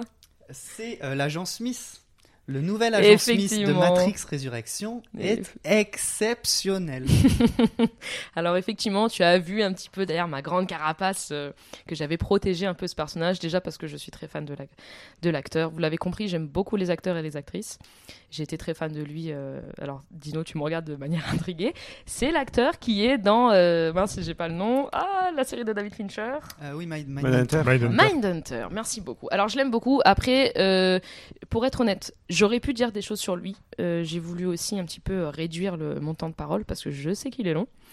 Oui, on va devoir conclure sur, euh, sur on- Matrix si on veut avoir un peu de temps pour Puis, parler. puis oui, surtout, oui, on va couper la moitié de tes argumentaires, au moins. euh, Mais on tu n'as même pas vu le film. Allez, bah, je, vais, je vais terminer euh, peut-être sur mon dernier aspect. Je, je- j'aime bien cette nouvelle version du, du Smith, effectivement, même si je trouve qu'il y a encore un peu des incohérences euh, à ce moment-là, genre c'est l'allié, puis non, puis oui. Enfin bon, bref. On résume euh, l'évolution du personnage de Smith euh, qui a eu sur quasiment trois films à euh, 10 minutes, où d'un coup c'est l'allié, puis c'est plus l'allié, puis c'est l'allié. De Neo, je veux dire. Mais euh, effectivement, Parce j'ai que là, il a plus d'autre choix pour continuer d'exister. oui, mais enfin bon, comme dans la comme comme dans trilogie, effectivement. Mais bon, Non, là, c'est en 10 justement minutes. Et de ses puis, erreurs, puisque dans la première trilogie, c'est le fait d'avoir voulu assimiler Neo à tout prix qui Oui. l'a détruit. oui, oui, tout à fait, tout à fait. l'évolution la plus cohérente. euh, je noterai malheureusement un manque aussi de panache, euh, voilà, qui, d'où ce que je disais aussi par la version Wish de, de Morpheus, qui, qui n'a rien à voir avec l'acteur, mais ty- typiquement une question pour moi de, de direction. Allez, ben, je vais terminer mon monologue par un dernier point, plus sensible, peut-être plus personnel, et moi qui m'agace assez grandement, c'est la manière dont le film parle des maladies mentales. En effet, je pense beaucoup de bien des sœurs Wachowski, on en a parlé tout à l'heure euh, de leur cinéma. Même quand elles créent quelque chose qui ne me touche pas particulièrement ou qui ne me touche plus au final, donc comme on disait tout à l'heure avec Sunset, qui pour moi s'est vite euh, épuisé hein, malgré une idée absolument incroyable, elles ont souvent quand même, un, elles ont pardon toujours un discours novateur, tolérant, bienveillant et, et c'est quelque chose que j'apprécie beaucoup dans leur cinéma. Et bien là pourtant, je trouve que dans ce film, Lana Wachowski fait un peu de la philosophie de comptoir en évoquant la thérapie. Moi j'en ai marre de ces films qui disent que la thérapie c'est pénible, que ça sert à rien hormis de rester dans une cage, parce que quand même ici dans ce film, le suicide est une forme d'échappatoire, que la thérapie c'est long, ça coûte cher, etc., etc. Il y a vachement de remarques de ce type dans le film, et je pense que le discours n'est pas nécessaire, déjà de base, et puis il n'est pas nécessaire parce qu'il n'apporte rien à l'intrigue. Et ça, moi, ça me fatigue. Et puis, bah, j'ai terminé sur une dernière pique pour histoire de réveiller un petit peu mon ami Théo. Moi, le remake de Rage Against the Machine à la fin, ça me donne envie d'aller me coucher. Et du coup, bah, j'arrête. Et puis, je vous laisse continuer à débattre sur les autres films. Euh, je finirai très rapidement parce que du coup on a eu un, un gros pamphlet et j'ai surtout réagi à ce que tu disais. Euh, je finirai juste euh, en disant que moi, je- quand je suis sorti du cinéma, ce que je te disais juste avant qu'on allume le micro, quand je suis sorti du cinéma, j'aimais pas trop le film. Et au fur et à mesure qu'il revenait dans ma tête et que j'y repensais, que j'en parlais avec les gens, je me suis rendu compte que je l'aimais de plus en plus. Euh, parce qu'en fait, je le trouve hyper intelligent, vraiment à l'inverse un peu de ce que tu viens de dire. Je le trouve hyper intelligent dans la manière dont il va citer son premier film. Comment, dans le premier film, la, la pluie symbolisait littéralement les lignes de code qui composent la matrice, et que du coup, dans la matrice dans laquelle il se trouve, c'est au moment où les trucs euh, d'extin... Enfin, les... les trucs Oui, fumée, de sécurité. euh, ba- balance de Tout l'eau font que font bugger le, programme le plus ancien de la matrice qui est donc l'agent Smith Mhm. avec son cri de Mr. Anderson Mhm. et qui, euh, qui hurle- dans toute la pièce et qui renvoie complètement aux scènes euh, originales. Tout le moment où on revoit le film original sur une toile qu'il déchire à traverser juste avant de passer dans le miroir et de sortir euh, exact, euh, Mhm. complètement du monde, etc. Tout, le, tout le message hyper simpliste, enfin hyper simplifié qui était dans la première trilogie, qui ici est répété et rabâché, mais qui au moins ne peut pas être mal compris. Et enfin, euh, je finirai simplement en disant que, euh, en effet, elle n'avait pas envie de faire ce quatrième opus, mais elle a été motivée à le faire euh, à partir du moment où ses deux parents sont morts de manière euh, très rapprochée. Je Mhm. crois qu'en six mois, elle a, elle a perdu ses deux parents. Et que euh, l'histoire de Neo et de Trinity a toujours été une projection pour les sœurs Wachowski de l'histoire d'amour de leurs parents, qu'elles considèrent être l'histoire d'amour parfaite. Ils doivent être vachement badass, ses parents, du coup. Ils doivent être vachement badass, ses parents.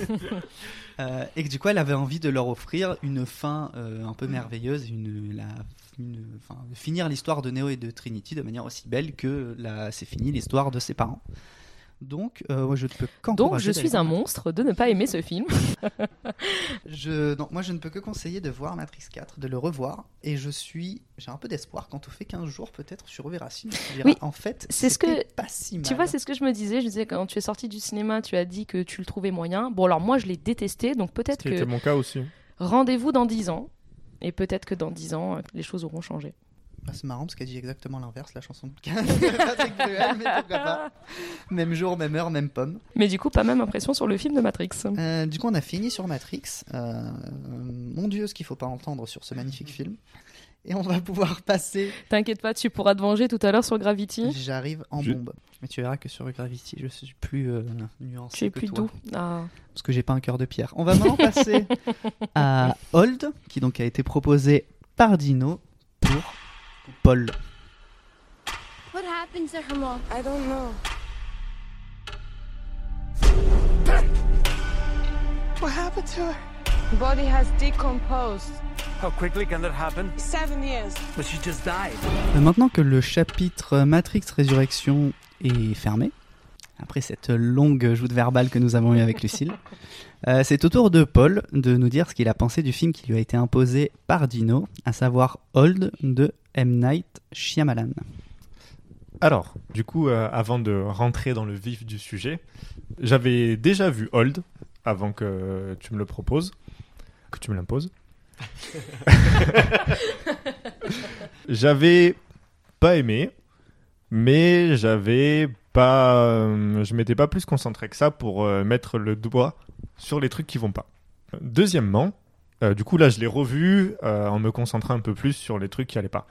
Deuxièmement, je suis hyper grand fan de Shyamalan, même si j'ai beaucoup de mal avec euh, les dernières œuvres, même des œuvres qui sont plus ou moins bien passées. C'est-à-dire que j'ai du mal avec les œuvres détestées de Shyamalan, comme After Earth, Le Dernier Maître de l'Air, mais j'ai aussi du mal avec des œuvres qui sont bien passées, comme Split. Celui-là, j'aurais pu le proposer aussi. Parce Ouais. que je sais que tu l'aimes pas et moi j'aime bien. Exact, ben voilà. C'est euh, Ou Knock at the Cabin, on Ou peut entendre ce Knock qu'on a à dire Knock at the Cabin dans une petite vidéo que vous retrouverez sur notre page Insta et sur notre chaîne YouTube. C'était l'instant auto-promo. Euh, du coup, ouais, je suis un grand fan de Monsieur Shyamalan pour, euh, ses, euh, pour ses films. Alors, ce qui est étonnant aussi euh, dans la relation que j'ai avec Shyamalan, c'est que même des films qui sont plutôt bien passés comme Split, que moi j'ai pas trop aimé, il y a des films qui sont mal passés que moi j'ai bien aimé comme Phénomène. Putain, mais c'est Phénomène que j'aurais dû proposer en fait. Putain, oui, vais me mais faire chier avec t'as- Valérian. t'as- là. T'as choisi le film de Besson à la place. C'est- C'est ce que l'humanité retiendra. Putain.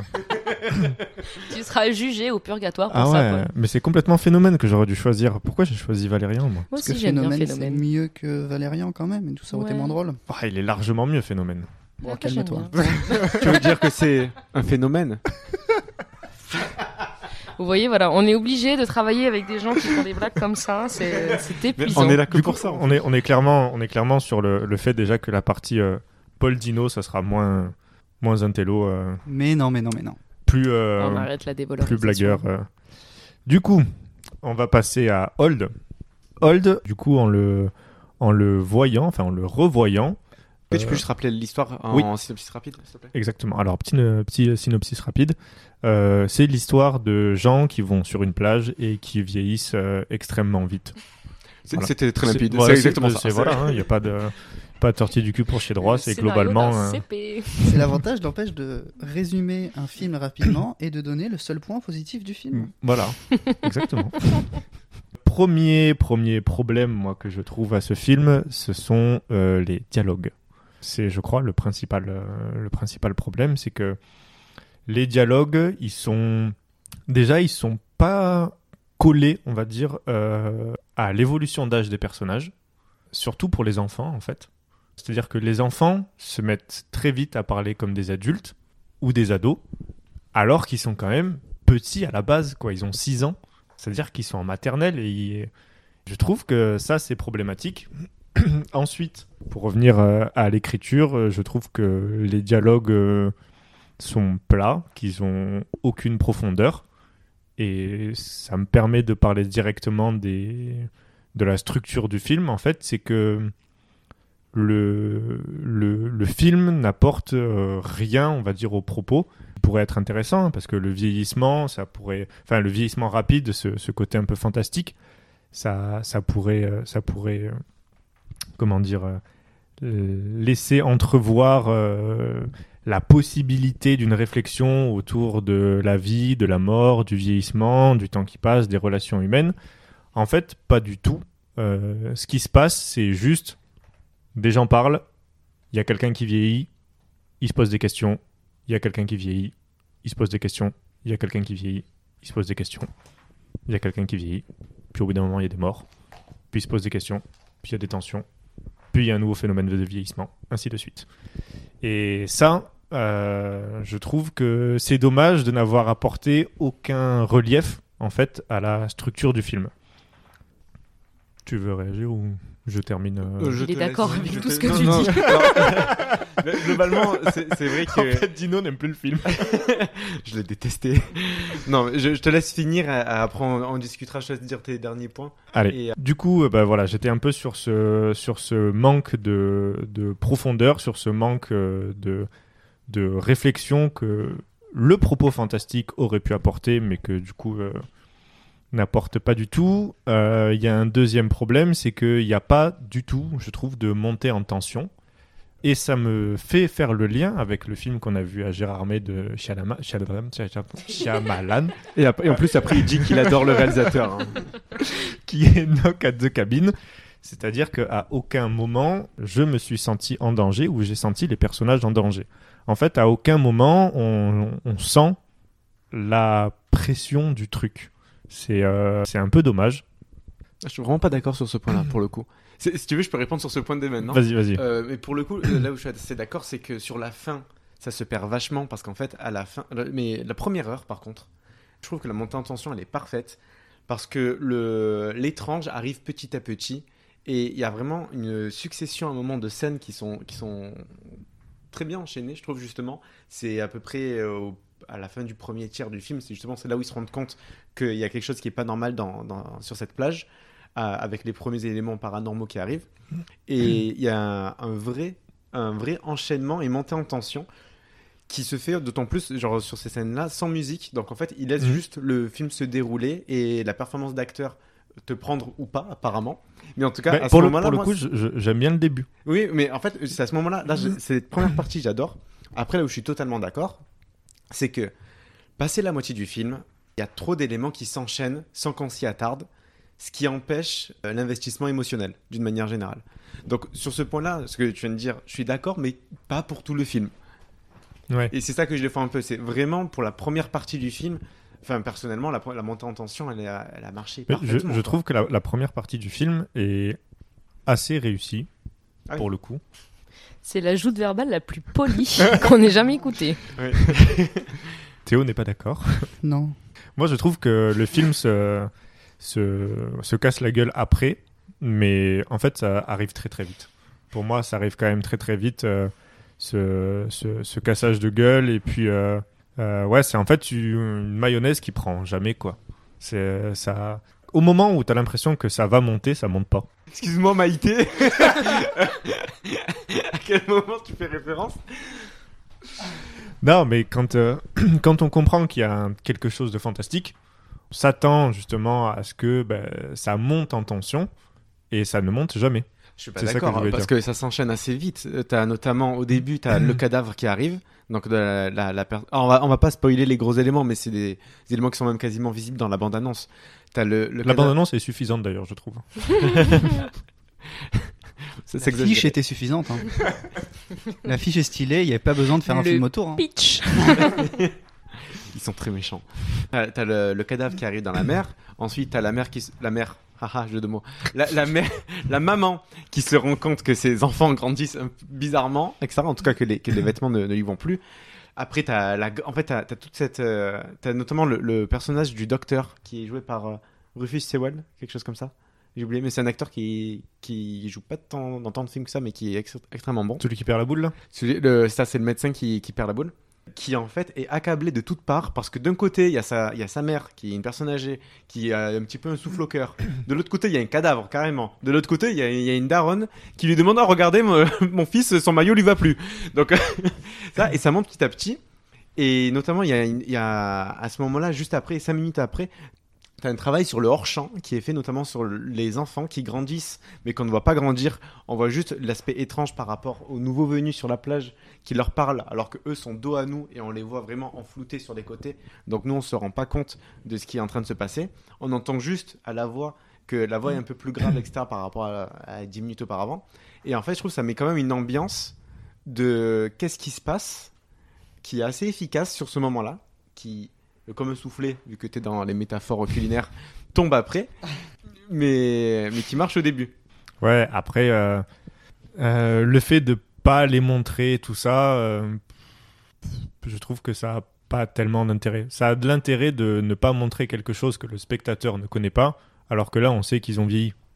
Donc en fait, euh, c'est, euh, ça serait plus intéressant de faire en sorte que les parents ne le voient pas, Alors, là, parce je- que eux, du coup, ils peuvent pas le voir, mais nous, on le sait qu'ils ont vieilli.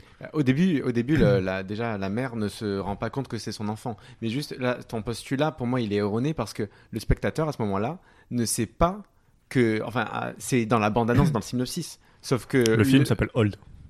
Et alors, il y, a- y une personne âgée dans le film, peut-être que c'est l'héroïne principale. Non, mais le, à ce moment-là du scénario, c'est dit nulle part, ça. C'est juste parce que tu as vu la bande-annonce.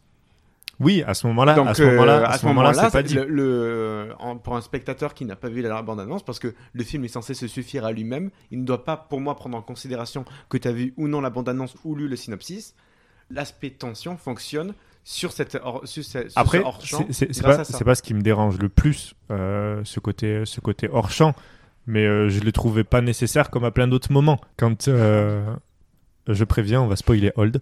Euh, quand il regarde le cadavre de la mère, qu'on voit pas le cadavre, en fait, qu'on voit juste les bouts d'os. Je vois pas euh, quel, quel cadavre? Le, le cadavre de la mère. La, la mère du médecin? Oui. Oui. Qu'elle meurt d'un problème cardiaque. Oui. Qu'il la recouvre. C'est pas elle dont on voit les bouts d'os? Ah bon? Non, c'est celle qui était dans la mer. Bon, on, se- on va dire maman au lieu de mère parce que sinon on va pas s'en Ouais. sortir. Celle qui était dans la mer, qui arrive sur la plage, c'est qui est euh, qui est relativement relativement fraîche. c'est horrible. Non, mais qui est pas en, état de, de, de décomposition. Ouais. Il la couvre et c'est après qu'il il Ah, découvre putain, et il y a, y justement et t'as un plan où t'as la caméra qui a, on voit le- les, les personnages les, à travers les côtes. Oui, c'est ça. de- c'est pas, pas. Ah, moi je pensais que c'était le, le cadavre de la mère qu'on voyait. euh. Enfin, de la mère, de la maman. Non, on la, on la revoit plus après. On la voit pas en décomposition celle-là. D'accord. Ah, je pensais que c'était la... Du coup, vas-y. Mais du coup, j'ai une petite remarque, je reviens sur ce que tu disais quand euh, tu disais d'essayer de mettre le suspense sur le fait que les enfants ont grandi alors qu'on le sait pertinemment. Ouais. Euh, moi, je trouve quand même que tu le comprends quand tu vois le film, que ils ont grandi et que c'est les enfants. Euh, surtout, du coup, si tu as vu la bande-annonce et si tu as lu le synopsis. En effet, le film doit se su- suffire à lui-même, mais ce à quoi ça m'a fait penser, c'est que je me suis dit, imagine dans Titanic, tu crées la tension sur le fait que le bateau va peut-être couler. Tu sais pertinemment quand tu vas voir le film Bah que oui. le bateau va couler. C'est pour ça que c'est très intelligent de la part de James Cameron de pas mettre le suspense sur est-ce que le bateau va couler, mais qui va s'en sortir lorsque le bateau va couler. Pour moi, c'est ce problème-là qu'il y a dans Hold, c'est-à-dire oh là là, mais qu'est-ce qu'il arrive aux enfants? Bah ils ont vieilli, on le sait en fait. Et euh, du coup, tu ça. perds du temps et tu perds de l'intérêt du spectateur. Alors que si tu essayais de mettre du suspense sur qu'est-ce que ça sous-entend que les enfants euh, vieillissent d'un coup comme ça, qu'est-ce que ça leur fait à l'intérieur d'avoir des adolescents qui devraient parler comme des enfants de 6 ans, là, tu as un thème un peu plus intéressant à traiter. Je suis d'accord sur ce point-là. C'est exactement ce que je pense, mais en mieux dit. Bah, à partir de moment, tu vas te taire et c'est Théo on qui va Non, Non, non, je, je- n'ai pas ta je- clairvoyance, Théo. Je, je suis d'accord avec toi, mais là où je suis pas d'accord, notamment sur, sur la partie des enfants, d'ailleurs c'est un point que tu as souligné aussi. Alors c'est vrai que c'est exagéré, mais il faut aussi se rappeler que Shyamalan, d'une manière générale, l'écriture de l'enfance qu'il a est toujours dans ce style-là. Les enfants de Shyamalan, pas ses vrais enfants, hein, mais dans ses films, Dans ce film. sont toujours beaucoup plus conscients de la réalité que les adultes. Dans Incassable, c'est le petit qui dit à son père non, tu es un super héros, etc. Dans le sixième sens, je vais pas dire, euh, bon, on va, même si je sais pas si c'est considéré comme spoiler si on parle de sixième sens, mais bon, le petit est le seul qui voit la réalité comme elle est vraiment. On spoil le Et- sixième et- sens. On spoil le sixième sens. Oh, le film est à la fin, hein, Bruce c'est Willis est mort. C'est Mais- le deuxième spoil le plus connu. Après, je suis ton père. Ouais, c'est ça. Et en fait, euh, pour moi, c'est un peu dans cette continuité-là, d'autant plus que dès le début, le petit, euh, le petit avait les cheveux bouclés, justement, qui grandit, etc. Dès le début, dès la première scène, alors qu'il a vraiment que 6 ans, c'est vrai qu'on voit, ça dénote un petit peu, mais c'est déjà un petit qui est un peu érudit et qui parle de manière intelligente. C'est pour ça que moi, ça m'a moins choqué lorsqu'il grandit et qu'il est adolescent, qu'il ne soit pas un gros débile qui joue à Pokémon. Parce que, d'ailleurs, à la fin, c'est relié, mais ils sont toujours encore des enfants. À la fin, ils sont en train de vieillir. Chaque seconde, c'est des, des semaines pour eux. Pourtant, ils prennent le temps de faire un château de sable. Ouais, mais Enfin, il y a toujours cet aspect moi, je trouve- joué et je. Je trouve, ça, je trouve ça ridicule. Tout le film, ils se comportent comme des ados et des adultes. Et puis à la fin, ils disent Bon, allez, petit château de sable, il y a tout le monde qui est mort. Château de sable, tout le monde est mort. Mais je trouve, je suis d'accord, le traitement des enfants que- qui est bizarre dans ce film. C'est tout à l'heure on parlait de- du contrat de. Oh là là, aidez-moi. Bon bref, Suspension en gros, de l'incrédulité du en spectateur. gros, le- la question du vraisemblable, si on peut résumer ça. Exactement. Et je trouve que justement dans ce film, ça ne marche pas parce que dans Sixième Sens, ça marche parce que le petit a un pouvoir et donc euh, qui le rend différent des autres et qui du coup le, le- le- le traumatise et du coup l'amène à d'autres réflexions. À ce moment-là, on accepte, c'est vraisemblable de par euh, sa position. Dans Incassable, je trouve que ça marche aussi parce que euh, son papa est un super-héros et c'est les enfants qui fantasment et qui rêvent les super-héros et qui, voilà, un super-héros, ça va être un policier, ça va être un, un, pompier et du coup, bah, ça va être aussi ton papa ou ta maman. Et du coup, c'est pour moi, ça reste encore dans le domaine du vraisemblable à ce moment-là. Dans Hold, il n'y a pas de raison. C'est pas très faux. Là, je suis assez d'accord sur ça. Mais moi, ça m'a moins choqué en tout cas dans le visionnage. Mm. Mais après, je suis totalement d'accord sur, euh, sur cette critique-là. hein. Pour le coup, Mm. je la comprends entièrement. Mais juste, je la défends dans ce sens-là. Oui, oui, bien C'est sûr. que dans l'œuvre générale de Shyamalan, c'est dans une certaine cohérence d'écriture, en tout cas. Oui, les enfants ont un rôle très Moins, moins bien faite, hein, par le, pour le coup, beaucoup bien moins bien faite que, que dans d'autres films. J'arrive Mais- pas à savoir si c'est de la... un problème d'écriture ou un problème de direction d'acteur. Pour moi, Euh, c'est un problème d'écriture. Et Je de direction. Je- non, bah, pour le coup, justement, parce que Shyamalan, euh, moi je suis pas du tout un grand fan de Shyamalan. Il y a pas mal de ses films que j'aime pas trop. Il y en a que j'adore, mais euh, les derniers films, j'ai du mal. Et, mais par contre, le truc que je peux rarement lui reprocher, c'est sa direction d'acteur. Je trouve que c'est un très bon directeur d'acteur et qu'il Mhm. arrive à sortir des performances assez folles, Je suis d'accord. même dans des films très moyens. Dans Cut the Cabin, Dave Bautista. Ouais, mais dans Phénomène, il- c'est un peu dur quand même à des moments, la Non, direction, je trouve. bien. C'est Marc Wahlberg Marc- en même temps. Ouais, mais bon, justement. On fait avec ce qu'on a. Ah bah oui, mais bon, Marky enfin, t'es réel, euh, c'est toi Marky qui participe au casting, on lui a quand même pas imposé Marky Mark. euh, enfin, peut-être que si, mais je pense pas. En vrai, euh, dans Phénomène, à part Mark Wahlberg, euh, ça va, moi, je trouve. Oui, Non. mais enfin. Espèce de scientifique fou là avec ses plantes euh, qui soi-disant c'est lui qui a la solution Ah, alors que c'est juste un zouave qui est enfermé chez lui depuis 150 ans. Je trouve ça Ouais, sympa, il est joué moi. comme un malade mental, c'est ridicule. En fait, il y a que Zoé Deschanel qui, qui est bien. J'adore Zoé Deschanel. Et le, et le mathématicien, là, qui se mange euh, un arbre? On a spoilé Phénomène. Alors, ouais, du coup, Bon, après, Paul est là juste pour spoiler tous les films. N'écoutez pas quand Paul dit je ne spoilerai pas, il spoilera. J'ai pas dit que je spoilerai pas. C'est vrai, tu l'avais pas dit. Pardon, vous reprenez. On Oui, va, euh, on va revenir, euh, on va revenir un petit peu sur euh, sur Hold et sur le sur le côté euh, fantastique. Du coup, sur Ouais. le côté euh, sur le côté paranormal. Du coup, moi, je suis euh, hyper client de de ce genre de choses, de ce côté fantastique, euh, paranormal. Et un des bons points du film, mais en fait qui se prend les pieds de, de- pendant le film, je trouve, c'est que le phénomène paranormal ne s'explique pas. Ah si, au contraire. Le, Comment le- justement, pour moi, le, un des problèmes et où j'ai personnellement, alors que j'ai bien aimé le film, du mal à surmonter, c'est que Shyamalan essaye de tout expliquer. Oui, non mais alors le phénomène en lui-même ne s'explique pas. Si. Mais non. Si. Mais non. si, si, si, t'as une, une explication scientifique du phénomène. Oui, mais à la fin. Est-ce que tu as Oui. vu le film, Paul? Je, Oui, peux t'expliquer le phénomène ce que, si ce tu que- veux. ce que je veux dire, ce que je veux dire, c'est que sur le moment, sur le moment, on sait pas Oui. quand le film se passe. Oui, les personnages ne. Enfin, si, en plus, les, si, les personnages savent un peu aussi. Oui, parce qu'ils vont essayer de comprendre. Oui. Ils vont essayer de comprendre, mais l'explication scientifique, elle arrive à la fin. Le, le film, Shyamalan explique à la fin du film ce qui se passe. Oui, totalement. Voilà. Et pendant le film, en fait, ils vont, ils vont essayer, je trouve, de donner des, des, des règles, des justifications à quelque chose que nous, on ne comprend pas encore. Parce qu'on a l'explication qu'à la fin. Et moi, ce qui m'a, par exemple, la scène qui m'a marqué, c'est au moment où il parle des ongles. Oui. Tu sais Ils Oui, disent oui, on euh, vieillit, euh, tout ça. Parce que toi, tu te poses la question. Tu te dis alors comment ça marche le vieillissement? Est-ce que c'est que quand que ils vont dans la grotte? cheveux, pourquoi les ongles poussent pas, Voilà, ouais. c'est ça. Et je trouve qu'on on perd du temps euh, sur des trucs comme ça, sur comment euh, essayer de sortir de l'île, sur comment expliquer ci, comment expliquer ça, pour au final niquer tout le mystère à la fin. Alors, pour moi, on perd pas du temps sur ça parce que justement, les, personnages de Shyamalan sont des personnages qui se découvrent en même temps que le spectateur les découvre. C'est le principe de, dans la plupart de, de ces films, pour le coup.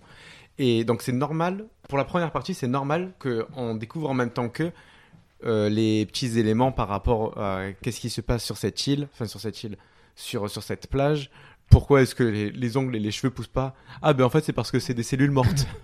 bon, déjà, déjà, premier point, c'est que je suis d'accord que les explications sont un peu tirées par les cheveux. Mais pour le coup, le fait qu'on découvre en même temps qu'eux et qu'on n'ait pas un coup d'avance sur eux, au contraire, ce serait, si on savait tout avant eux, ce serait inutile. Et ce serait pas du tout dans le style de Shyamalan, pour le coup. Par contre, là où je suis totalement d'accord, c'est que Shyamalan est atteint d'un gros syndrome. C'est le syndrome Christopher Nolan euh, dans son film, puisqu'il explique, il explique tout. Alors, je suis ok dans, dans la plupart des films de Christopher Nolan de tout expliquer parce que c'est son style et puis t'es net déjà qu'on a du mal à comprendre si en plus t'expliques pas comment ça arrive là, etc. C'est compliqué. Mais Shyamalan a déjà fait du fantastique, sait le faire en plus très bien. Je comprends pas pourquoi est-ce que il ancre cette, euh, ce, ce scénario dans le réel jusqu'au bout, parce qu'en fait chaque petit élément trouve une signification qui est, qui est hyper, euh, hyper scientifique en quelque sorte. Oui, les roches, elles, sont, ils ont des magnitudes. Je, enfin, je suis pas scientifique au cas où, donc Oui. donc je sais pas. Oui, mais ça- ça et c'est dans ça, c'est dans ce ça qui se perd parce que vraiment, Shyamalan normalement il doit rester dans le fantastique et c'est pour ça d'ailleurs que j'ai beaucoup moins aimé aussi Knock at the Cabin. Du, on va pas le spoiler parce qu'il est un peu plus récent, mais il y a ce rapport aux révélations qui est différent par rapport à d'autres films qui sont plus anciens où il y avait un vrai twist, etc. Là, au final, dans Hold, le, le twist, euh, il n'y en a pas. Bah, on on bah, croit que la, la, pla- la plage fait vieillir. Oui, elle fait vieillir. Depuis le début, on sait euh, qui a- sont les méchants. Depuis le début, c'est. c'est- Il y a, y a y a même pas de twist dans Hall, c'est juste une révélation finale. Oui, oui, il y c'est ça. a, il y a pas vraiment de, il y a pas vraiment de twist et puis en plus on, on s'y attend euh, plus ou moins. Mais euh, Ah oui. typiquement, je trouve que Hold et Knock at the Cabin ont globalement les mêmes problèmes et les mêmes bons points. Sauf que Knock at the Cabin, c'est un petit peu mieux. Quoique je. Ouais, et- et- et- ah, je... Hors podcast, tu disais l'inverse. Ouais, mais je- je- Franchement, je suis un peu partagé parce que d'avoir revu Hold et d'avoir mis le doigt sur ce qui va pas dans Hold, ça m'a fait encore moins aimer Knock at the Cabin en fait. C'est en fait, euh, ouais, on a l'impression que Shyamalan il fait des films, mais qu'il n'y a plus la substance qu'il y avait avant, il n'y a plus le mystère, il n'y a plus la réflexion, il n'y a plus la tension. Enfin, et pourtant, les deux, je les trouve assez bien maîtrisés. Moi, j'aime bien comment il filme les gens, Mhm. euh, Shyamalan. J'aime bien comment il filme les gens, j'aime bien sa direction d'acteur. Dans les deux, les acteurs sont bien. Dans les deux, la manière de filmer les gens sont bien. Dans Hold, j'ai un petit problème par rapport à, à, la construction de l'espace. Euh, bah après, c'est plus compliqué parce qu'on est sur une plage et qu'il y a des scènes où il faut que certains personnages ne soient pas là. Donc je trouve ça bizarre. Alors je sais pas si ça vient du montage ou si ça vient de la réalisation, mais je trouve bizarre la manière dont est fait l'espace. C'est-à-dire qu'il y a des moments où moi je je comprenais pas qui était où en fait sur la plage. D'accord. Mais euh, après c'est peut-être que moi. mais- Euh, Non, personnellement, non, mais c'est possible, mais j'ai pas eu ce sentiment. ben, en fait, euh, en fait, moi vraiment, j'ai eu le sentiment qu'il y a des moments où je savais pas qui était où sur la plage, mais parce que je pense qu'il y a des moments où certains personnages ne doivent pas être dans les scènes et du coup, il faut les écarter de la scène. Ouais. Mais bon, euh, quand tu filmes les gens, bah, ils sont seuls sur le sable et il y a des rochers derrière. Oui, oui. Donc tu Oui. sais plus trop qui est où en fait. Et euh, je trouve ça, ouais, je trouve ça, enfin, ça m'a un peu saoulé dans le film, mais bon, ça après c'est. Ouais. D'ailleurs, il y a une scène, euh, pour le coup, euh, je vais pas m'attaquer attaquer aussi le film moi, mais mais euh, il y a une scène qui m'a qui m'a fait rire, c'est à la fin lorsque quelqu'un attaque d'autres personnes, la mère dit aux enfants allez vous cacher. Oui. Sur une plage où ils n'arrivent pas à s'échapper justement. Donc bon, c'est un petit peu les choix sont limités quoi. À moins de mettre la tête dans le sable comme les autruches, c'est compliqué. C'est une technique comme une autre. Ouais. Est-ce que vous avez d'autres points? Parce que moi j'ai noté quelques points pour essayer de sauver le film. Parce que je suis d'accord sur toutes les critiques, mais il y a quelques points quand même qui sont à sauver. On doit dire les trucs qu'on pense qu'ils doivent être sauvés ou... Euh, si tu veux, ou alors euh, tu peux Bah, dire j'en des ai critiques. pas, donc, ah, t'en as euh, pas Non, carrément. je, je n'ai pas du tout aimé ce film. Bon, voilà. De toute façon, là, à l'heure de ce podcast, de ce podcast, je suis la personne qui n'aime rien, donc euh, je vais Je croyais que arrêter. c'était moi. Mais tu vois, là, apparemment, il n'y a pas encore eu Gravity, donc moi, je fais que clasher depuis tout à l'heure. Euh, alors non, moi je, je suis pas très d'accord avec la façon de filmer et de mettre en scène les dialogues des personnages, dans le sens où il y a énormément de bruit. La caméra ne suit jamais ce bruit. Comment je pourrais dire ça? Je Bah, me souviens exemple- au moment où je, où je voyais le film, où je me disais, à chaque fois qu'il filme une discussion ou qu'il filme un, un endroit de cette plage, je passais mon temps à dire mais putain mais t'as pris le seul endroit j'en ai rien à foutre quoi toute l'histoire que tu me racontes tout ce qui est censé m'intéresser tout ce qui est censé me capter à l'image tu choisis de le mettre hors champ Ouais, l'utilisation du hors-champ est hyper abusive. et Mhm. le truc c'est que comment dire c'est un huis clos sur une plage dans un huis clos le principe du huis clos c'est d'au moins tout voir ce qu'il y a dans cette pièce et de se limiter à ce qu'il y a dans cette pièce à mes yeux là t'es dans un huis clos qui se passe sur une plage et qui s'amuse à ne pas filmer ce que tu as envie de voir. Moi, c'est un film très frustrant, Hold, pour moi, à ce niveau-là, parce que, hormis le fait que euh, le- le- les, dialogues sont écrits avec le cul et que l'histoire est con comme, con comme la lune, il, ne- il arrive la prouesse exceptionnelle de ne montrer rien d'intéressant pendant quasiment deux heures de film. Ah, je, je suis pas d'accord sur ce point-là. Alors, euh, c'est vrai qu'il y a beaucoup, il y a beaucoup. dialogues avec le cul Non, dialogue avec le cul. les dialogues sont, sont vraiment pas le point fort de ce film. Mais pour l'aspect euh, filmer ce qui est intéressant, souvent il filme ce qui est intéressant, mais en plein milieu du plan, alors que la chose intéressante est toujours en train de se produire, il passe à autre chose. C'est-à-dire, tu as une discussion qui est hyper importante, et pourtant il tourne la caméra. Vous voyez pas, c'est pas du tout radiophonique, mais je me tourne en même temps comme si je tenais une caméra. Euh, il tourne la caméra et passe à autre chose. Et ça, c'est un peu euh, avec le propos du film, puisque justement c'est le fait que le temps passe et qu'en fait les, les choses se déroulent et enfin tu peux pas les arrêter, tu peux pas t'arrêter à un seul point parce qu'à côté il y a une autre anomalie qui est en train de se poursuivre. Là où je suis d'accord, c'est qu'il y en a trop, ce qui fait que tu t'attaches pas assez lorsqu'il y a un problème. Typiquement, euh, au bout d'un moment, il y a certaines personnes qui décèdent, on s'attarde même pas sur l'effet psychologique des, des enfants, des parents, etc. Donc ça c'est un gros point faible, mais j'entends la, la volonté artistique derrière. C'est le fait que ben, le temps c'est cool et il faut passer à autre chose et t'as pas le choix. Mais après je suis d'accord que c'est pas parfait pour rentrer dans le film et apprécier. Bah non, Mais, parce que du coup, ça te fait que tu as la même expérience en fait que l'i- l'idée d'avoir la même expérience que les personnages avec le, comme tu dis, le temps qui ne s'arrête pas et donc cette caméra qui est constamment en mouvement et qui fait que tu ne peux pas t'arrêter sur un endroit pour le, Ouais. le regarder et prendre plein conscience. Je, veux bien. Le truc, c'est que la plupart du temps, quand il continue de bouger sa caméra, 80% de ce qu'il y a à l'image, tu t'en tapes quoi. Il en fait rien, je trouve. De... D'ailleurs, euh, c'est même limite, je trouve, un manque à gagner parce que il pose son décor dans un lieu paradisiaque et donc il y aurait eu un méga oxymore à faire. C'est-à-dire que tu as, des gens qui vivent un enfer sur un lieu paradisiaque. C'est-à-dire que là, pour Mm. le coup, filmer le décor, euh, le paysage, tout ça, il y avait vraiment un intérêt. Oui, je pense qu'il y a un problème dans la mise en scène aussi de la plage. euh, Après, c'est très difficile, Parce qu'on effectivement, sait pas où les gens sont. de faire, euh, de, faire un, de faire un huis clos sur une plage, effectivement, en termes de mise en scène, ça demande, c'est un, sacré défi de rendre cette, cet univers euh, euh, attractif, euh, et puis sans parler d'attractif, euh, qui soit intéressant euh, à mettre en scène, parce que bah, il y a rien. Et c'est peut-être du coup ça ou qui pose problème aussi dans le film. Je suis d'accord avec toi, Paul, c'est que il y avait un, con- un contraste qui était assez fou, qui aurait pu être créé, qui n'a pas été créé, qui est dommage. Et du coup, la, la, la plage, elle, elle est- elle n'est pas paradisiaque et en même temps, elle n'est pas filmée comme un personnage dangereux. Elle n'est pas. Je trouve que euh, que- elle est là. Et pourtant, Mais il y a c'était des pas un efforts sur ça, personnage. hein. Oui, il y a des. Peut-être qu'il y arrive pas, mais t'as plein Oui, de plans où justement tu, vois la caméra qui est dans l'eau Oui. et en fait qui surplombe et en Oui, fait et oui. entre je sais pas Tout comment on à appelle fait. ça, Oui, oui, mais c'est- les vagues qui font sortent de l'or etc. très, c'est très personnel euh, parce que je, effectivement, il y a des moments où, on, enfin, où, où il veut mettre euh, en scène vraiment la plage en tant que personnage. Moi, ça n'a pas du tout marché, ça m'a pas du tout fait peur, et, et j'ai juste vu bah, un banc de sable euh, avec euh, de la roche, et puis en fait, euh, je sais pas, il- peut-être qu'il manque un truc un peu euh, de l'ordre du Bah, mystique. De Lost. Ah. Lost, Euh, voilà, du mystique, où personnage. je, je pense aussi à, à dans The Revenant, la manière dont il filme la forêt, etc., etc., où il y a quelque chose un petit peu de, comme une autre force qui est à côté. Alors c'est extrêmement difficile à filmer, donc euh, je serais, euh, je n'ai absolument pas la prétention de dire euh, bah, que le metteur en scène ne sait pas ce qu'il fait, parce que c'est très compliqué à faire. Je pense qu'il a raté le coche. Mm. Voilà. S- Sur l'aspect euh, menaçant de la plage, je suis totalement d'accord.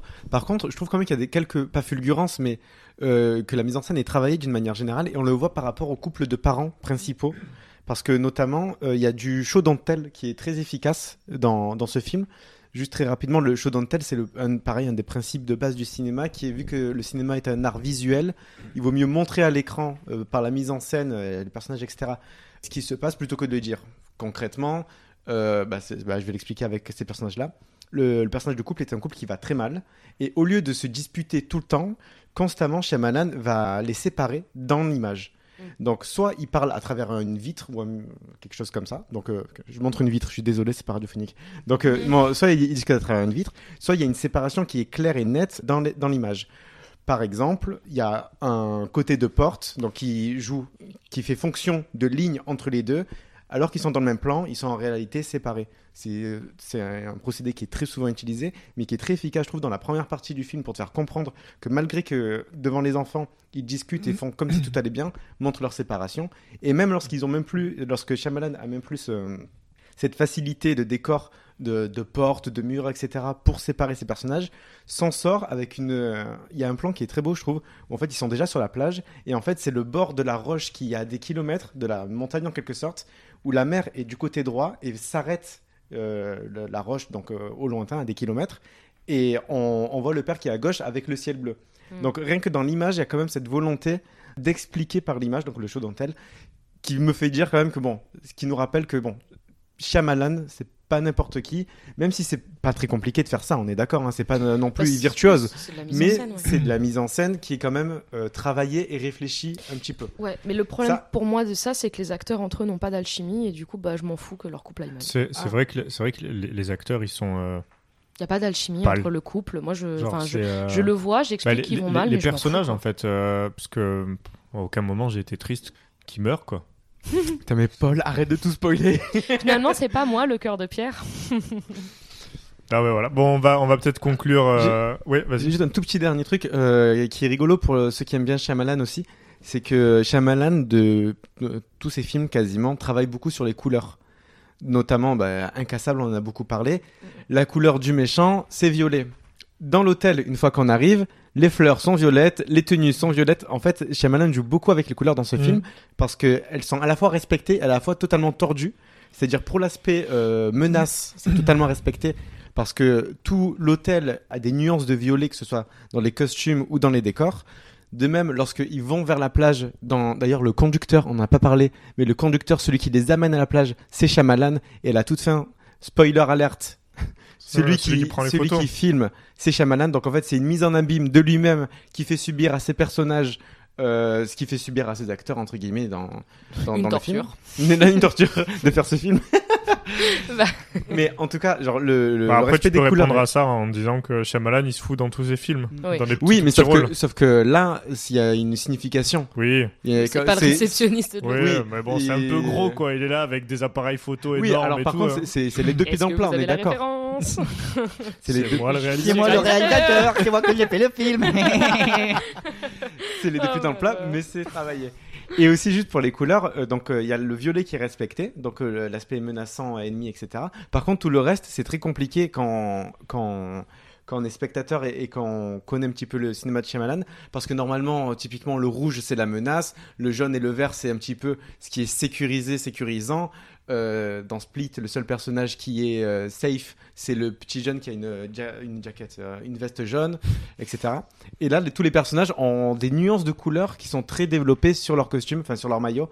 Ce qui Mhm. fait qu'en fait, en tant que spectateur, tu penses quand tu connais Shyamalan que tu vas tout comprendre dès le début et tout anticiper qui va arriver à quoi, Euh, quoi va arriver à qui plutôt? Ben, en fait, là, pas du tout. Donc en fait, il arrive quand même un peu à un minimum se renouveler. c'est pas du tout réussi jusqu'au bout, mais il y a une intention de d'essayer de se renouveler dans son cinéma, je trouve. Ouais. Il y a l'intention au moins. Oui, l'intention c'est déjà bien.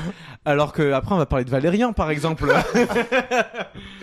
Mais avant ça, on va on va- parler de pour- Gravity. Pour finir, euh, pour finir euh, avec Old, si vous l'avez pas vu, moi je vous dirais quand même de le voir, comme Knock at the Cabin d'ailleurs, Euh, parce que la filmographie de Shyamalan, pour moi, c'est une des plus intéressantes à étudier quand on aime le cinéma, parce qu'en fait, je, je crois que c'est un des rares réalisateurs qui a quand même autant de hauts et autant de bas. C'est quand même une filmographie qui est en dents de scie totale. Ouais. Et je trouve ça super intéressant parce que il garde souvent ses qualités, il a des défauts différents de temps en temps. Des fois, euh, il y a des soucis, enfin, des fois, il y a des trucs de, de studio. On va dire qu'il y a, dans sa filmographie, il y a deux, trois ovnis, on se demande ce que ça fout là, euh, comme le dernier maître de l'air, par exemple. Ou alors After Earth. J'aurais pu mettre les derniers maîtres, euh, de l'air parce que j'ai un peu de sympathie pour ce film. Je n'irai pas jusqu'à dire que je l'aime beaucoup, mais j'ai un peu de sympathie pour le film. Mais voilà, genre, franchement, intéressez-vous à la filmographie de Shyamalan parce que je pense que quand on se penche là-dessus, c'est hyper intéressant et ça doit être hyper intéressant d'ailleurs de tout savoir de pourquoi, genre. Moi, je suis vraiment, ça me questionne, genre, pourquoi c'est comme ça maintenant? Est-ce que c'est nous qui sommes trop habitués à ce qu'il fait? Est-ce qu'il a perdu de son talent? Ah, je- Est-ce que il est obligé de faire des films donc il se casse moins la tête? Tu vois, Il y a, il y a plein de trucs que je me demande pourquoi.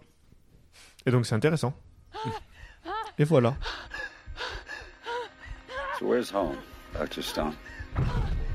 Lake Zurich, Illinois. Is there somebody down there looking up, thinking about you? I had a daughter. A little girl with brown hair. Tell her that I'm not quitting. Du coup, maintenant qu'on a fini sur Hold de M. Night Shyamalan, euh, ça va être à mon tour de parler du film qui m'a été imposé. Et J'insiste sur le terme imposé. Ah, t'as pas aimé J'ai pas apprécié plus que ça euh, de revoir Gravity de Alfonso Cuarón. C'est la suite du film de Julia Ducournau. C'est ça, la suite de mon film préféré. Le préquel de Super Sauf Grave. que euh, là, ça se passe dans l'espace et que les personnages n'ont aucune profondeur. D'où je pars avec euh, Mmh. Alfonso Cuarón. Euh, Alfonso Cuarón, moi, le premier film que j'ai vu de lui, évidemment, c'était euh, Harry Potter 3, que j'aime énormément, Le meilleur. qui est peut-être le meilleur, Un chef-d'œuvre. Puisque bah, on sortait du côté enfantin, on avait un entre guillemets vrai réalisateur de genre qui se prêtait à l'exercice, etc. C'était super intéressant. Après, j'ai vu les deux autres films que j'ai vus de lui, donc c'est Les Fils de l'Homme et Roma, qui sont deux films que j'aime énormément, surtout Roma, euh, sorti en 2018, que je trouve vraiment très très bien. Mais avant ça, parce que je l'ai vu au moment de sa sortie, j'ai donc vu Gravity au moment de sa sortie en salle, en 3D, en 2013. J'avais donc 14 ans. Parce que oui, je suis très jeune. Donc en 2013, je n'avais que 14 ans et j'avais pas plus aimé Gravity que ça à l'époque. J'avais trouvé ça beau parce que objectivement le film est très très beau, surtout en salle, en 3D comme il a été pensé. Parce que du coup là je l'ai revu il y a deux jours pour les, les besoins de, de ce podcast et on voit qu'il a été pensé pour être diffusé sur grand écran et pour être en 3D. Ce qui fait que du coup quand on le regarde chez soi sur la télé on perd quand même quelque chose. Tout à fait. Mais euh, je trouvais l'exercice assez intéressant de regarder un film qui m'avait impressionné par son image en salle, de le regarder, comment dire, chez moi à la télé, quoi. Donc en perdant toute l'immersion et toute la, la beauté de la salle. Mais de le voir maintenant avec un regard un peu plus adulte, en essayant de voir ce que le film voulait vraiment dire, et est-ce que ça marchait. Et est-ce que ça a marché sur moi? Euh, Pas du tout. Pas du tout. Alors, petit résumé rapide de Gravity. Euh, une connasse dans l'espace qui flotte. C'était très rapide. C'était bref. Si je, dé- si je développe un peu, les deux personnages. chouille principaux- sexiste, mais rapide. Du coup, je vais développer un petit peu. Euh, donc, on a notre euh, binôme de personnages principaux, Sandra Bullock et George Clooney, qui jouent donc respectivement Ryan Stone, qui est donc une, qui est plus une scientifique qu'une astronaute euh, au départ, qui se retrouve sur une mission euh, pour, pour travailler dans la station euh, des États-Unis qui se trouve en orbite autour de la Terre. Et George Clooney qui joue comme à chaque fois George Clooney dans l'espace, qui n'est pas un personnage. C'est-à-dire que George Clooney, dans le film, ce n'est pas un personnage.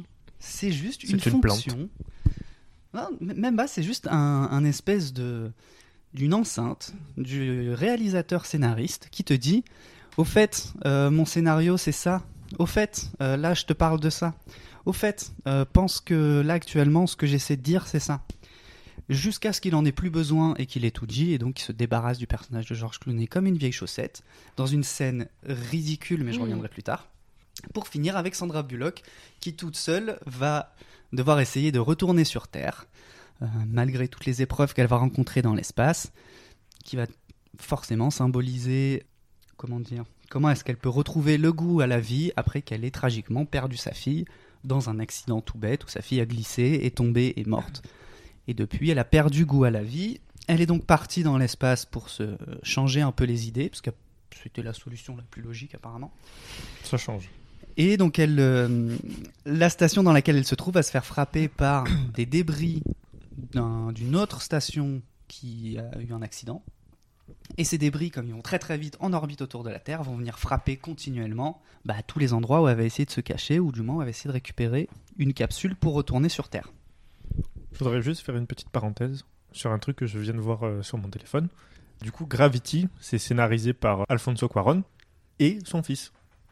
Voilà. C'est Bah. Et son fils, c'est le réalisateur d'un film que je pensais d'être Alfonso Cuaron, qui est Desierto, Oui, que j'ai fait. trouvé super bien pour le. Desierto, c'est bien. Voilà, et j'ai toujours pensé que c'était d'Alfonso Cuaron. En fait, c'est du fils d'Alfonso Cuaron, Tout à fait. qui est aussi scénariste sur Gravity. Voilà, je voulais juste dire ça. Merci de m'avoir écouté. Donc, Je euh, t'ai pas écouté. Ce qui... est intéressant, parce que ça veut dire qu'on peut se mettre à quatre mains sur un scénario et pourtant n'avoir rien à dire. Et pourtant, il y avait combien de mains sur Matrix 4 Il y en avait 6. Pour le coup, pour le coup, sur Gravity, il y avait six mains parce qu'ils l'ont écrit à trois. Alfonso Cuaron, le fils d'Alfonso Cuaron et Rodrigo Graya. On peut être à six mains. Mais en fait, ils étaient quatre. Alors, alors j'ai fait, euh, alors j'ai pas écrit un pamphlet comme Lucille sur pourquoi est-ce que j'aimais pas euh, Gravity. J'ai simplement mes notes que j'ai prises pendant le film. Avec, en fait, le film est hyper frustrant parce que je vois tout à fait ce qu'il veut faire. C'est-à-dire, c'est un espèce de schéma classique de retrouver euh, goût à la vie après un tragique accident, que ce, soit- que ce soit sur soi ou sur euh, un proche, etc. Et donc, on n'a plus envie de vivre.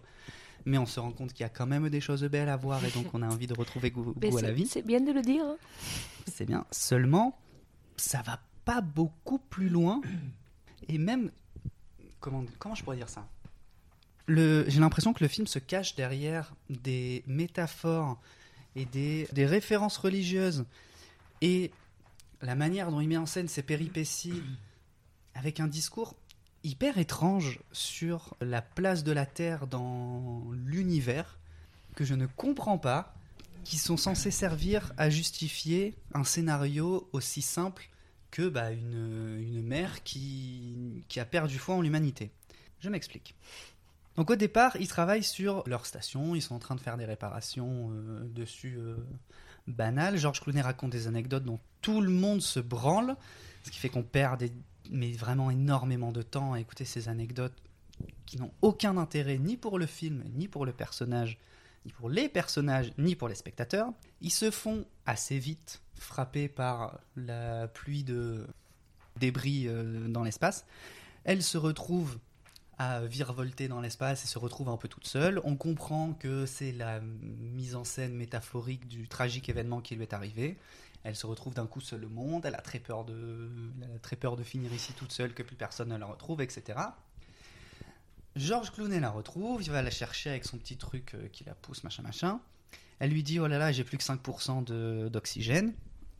Il dit, t'inquiète, on va arriver à la station avant. Elle lui dit, elle, elle a très peur, machin, de comment il la traîne, tout ça, tout ça. Elle lui dit de l'abandonner, il lui dit non, machin, machin. Ils arrivent à la station, ils récupèrent le cadavre de l'autre, ils se rendent compte que il- la, la station a été explosée et que donc il va falloir aller sur une autre station. Voilà.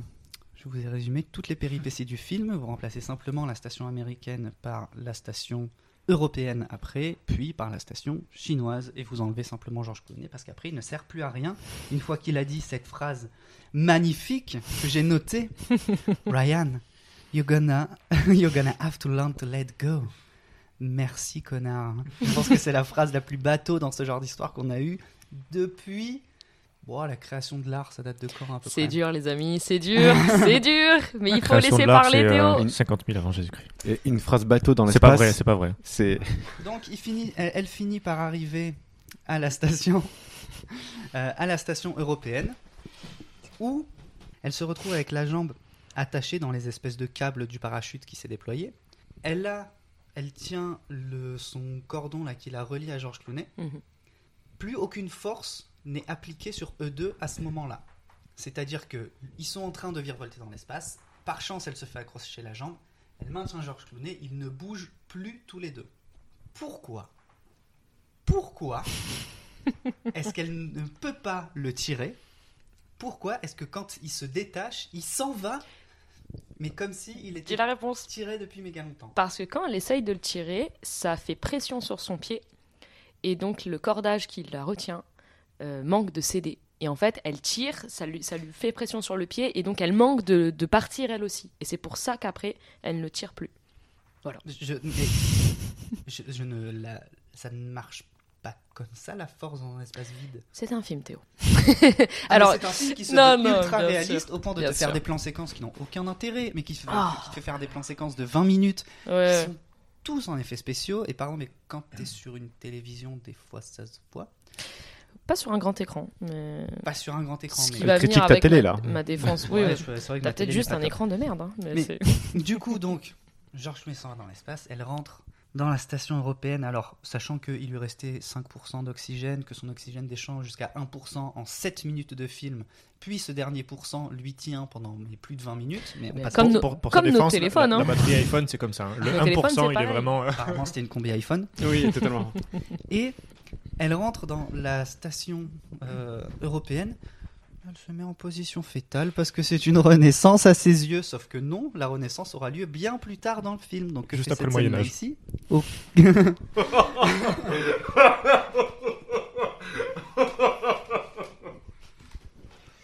Euh, du coup, je vais faire une petite pause. Lucille, je t'écoute. Oui, euh, alors il y a des choses sur lesquelles on ne peut pas débattre, dans la mesure où pas toi et moi, mais au sens euh, générique du terme. Parce que euh, quand on n'aime pas un truc, on n'aime pas un truc. Et genre, si t'aimes pas les brocolis et que moi j'adore, ça sera compliqué d'en discuter. Donc, dans les éléments qui sont pour moi plus euh, défendables, il y a le fait que pour moi, le film, c'est en fait une expérience. C'est-à-dire que c'est un film, comme tu l'as dit très bien, qui doit se voir au cinéma. Alors, pas forcément en 3D, parce que moi je l'ai pas vu en 3D, ça ne m'a pas gêné. Parce qu'en plus, je ne suis pas spécialement fan de la 3D, donc euh, je pense que ce n'est pas forcément nécessaire dans ce film, même si c'est vrai que ça apporte quelque chose, hein, j'en doute pas. Et donc pour moi, ce film, c'est une expérience au sens propre, c'est-à-dire que tu vas euh, ressentir quelque chose quand tu vois le film. Moi, c'est ce qui s'est passé quand j'ai vu le film au cinéma, Euh, je l'ai vécu. Alors le son était beaucoup trop fort, ça a joué. Mais euh, mon, mon siège tremblait et à chaque impact, j'ai une sensation assez viscérale. Et c'est quelque chose que j'aime au cinéma, qui n'est pas dans tous les films que j'aime, mais qui en l'occurrence, pour moi, a été euh, l'élément clé de ce film qui fait qu'il marche. Et donc quand tu me dis que tu le vois à la télé, que tu l'as pas aimé, j'entends, mais en fait, il y a plein de films comme ça. Et je suis complètement d'accord avec toi. Et combien de films, même avec un meilleur scénario, quand tu les vois sur grand écran ou sur petit écran, eh ben c'est pas pareil. Meilleur exemple, Apocalypse Now, scénario quand même euh, assez, assez conséquent. Pff, moi, à la télé, il m'a laissé indifférente. Au cinéma, il m'a. Voilà. Ouais. Je suis assez d'accord avec toi, mais le problème que j'ai, parce que je- j'en fais un peu des caisses dans mon résumé du film parce que ça me fait rire, mais je, je vois très bien que l'idée c'est de faire un film presque es- expérimental de qu'est-ce qui se passe si je me retrouve seul dans l'espace. Mais tu ne peux pas. En fait, le film n'assume pas de n'être qu'une expérience immersive dans l'espace. Il essaye d'enrober ça de métaphores, de références, de d'idées de, mise en scène qui sont pas des mauvaises idées, mais qui Mm. sont pas justifiées pour te dire non non mais c'est un vrai film avec des émotions avec des choses Non, alors je- que je pense pas, moi. Alors que vraiment non ce alors, ce que, ce que j'ai noté parce que du coup je peux continuer à faire le le suite du déroulé du film mais franchement après la station, après le moment où elle est dans Mm. la station européenne, franchement, le reste du film n'a plus aucun intérêt à mes yeux. Euh, le l'ISS qui est en feu et qui explose dans l'espace, moi, ça me. elle qui se déplace dans l'espace avec son extincteur. Moi, je, peux, pas. il n'est- pas. il parfait, comme tous les coups de génie, des fois, euh, il Je y a un pas. petit raté. Par contre, je note ce qu'il essaye de nous dire, ce qu'il essaye de mettre à l'intérieur. On peut noter, par exemple, que euh, toutes les péripéties qui arrivent à l'intérieur du film représentent les quatre éléments. Ok Au départ, elle, est, elle se fait euh, balayer par un, par un énorme coup de vent et elle virevolte machin au milieu de l'air. Mhm. Ensuite, elle se retrouve dans un truc qui explose avec du feu. Puis il y a le tsunami. ah non, merde, j'ai pas branlé, j'ai pas regardé le bon film. Non, c'est Titanic ça. Ensuite, euh, c'est le- quand elle est dans la capsule, c'est la gravité de la Terre qui l'appelle, et à la fin, elle se retrouve dans l'eau pour la vivre sa vraie renaissance. Euh, il essaye de mettre des références religieuses à l'intérieur un peu partout, mais encore une fois, c'est extrêmement maladroit parce que il essaye de mettre des références scientifiques et religieuses, que ce soit des références aux travaux de De Vinci ou des références carrément à la Bible ou au, hum, au bouddhisme, mais qui sont jetées comme un cheveu sur la soupe et qui je vois pas ce qu'elles apportent au personnage de Sandra, de Sandra Bullock et de ce qu'elle-même est en train de vivre. Ah bah, c'est un process. Pour moi, c'est à ce moment-là, c'est un process de ce qu'elle vit. Et donc, elle passe par différents euh, univers, par différentes spiritualités. C'est une reconnexion aussi avec la planète. La scène est ratée, je suis d'accord, lors de la connexion radiophonique avec le mec. euh, je sais plus dans quel pays en plus. Ah oui, Oui, non, mais voilà, cette, cette scène est assez terrible et je le reconnais. Mais pour moi, c'est c'est ce moment de, de reconnexion et de passer. Et je pense aussi que c'est une forme un peu de déformation personnelle que fait Quaron, parce que Quaron, je ne sais pas s'il a un master, mais en tout cas, a fait des études de philosophie. Donc c'est un cinéaste qui est aussi donc, assez calé euh, sur le domaine.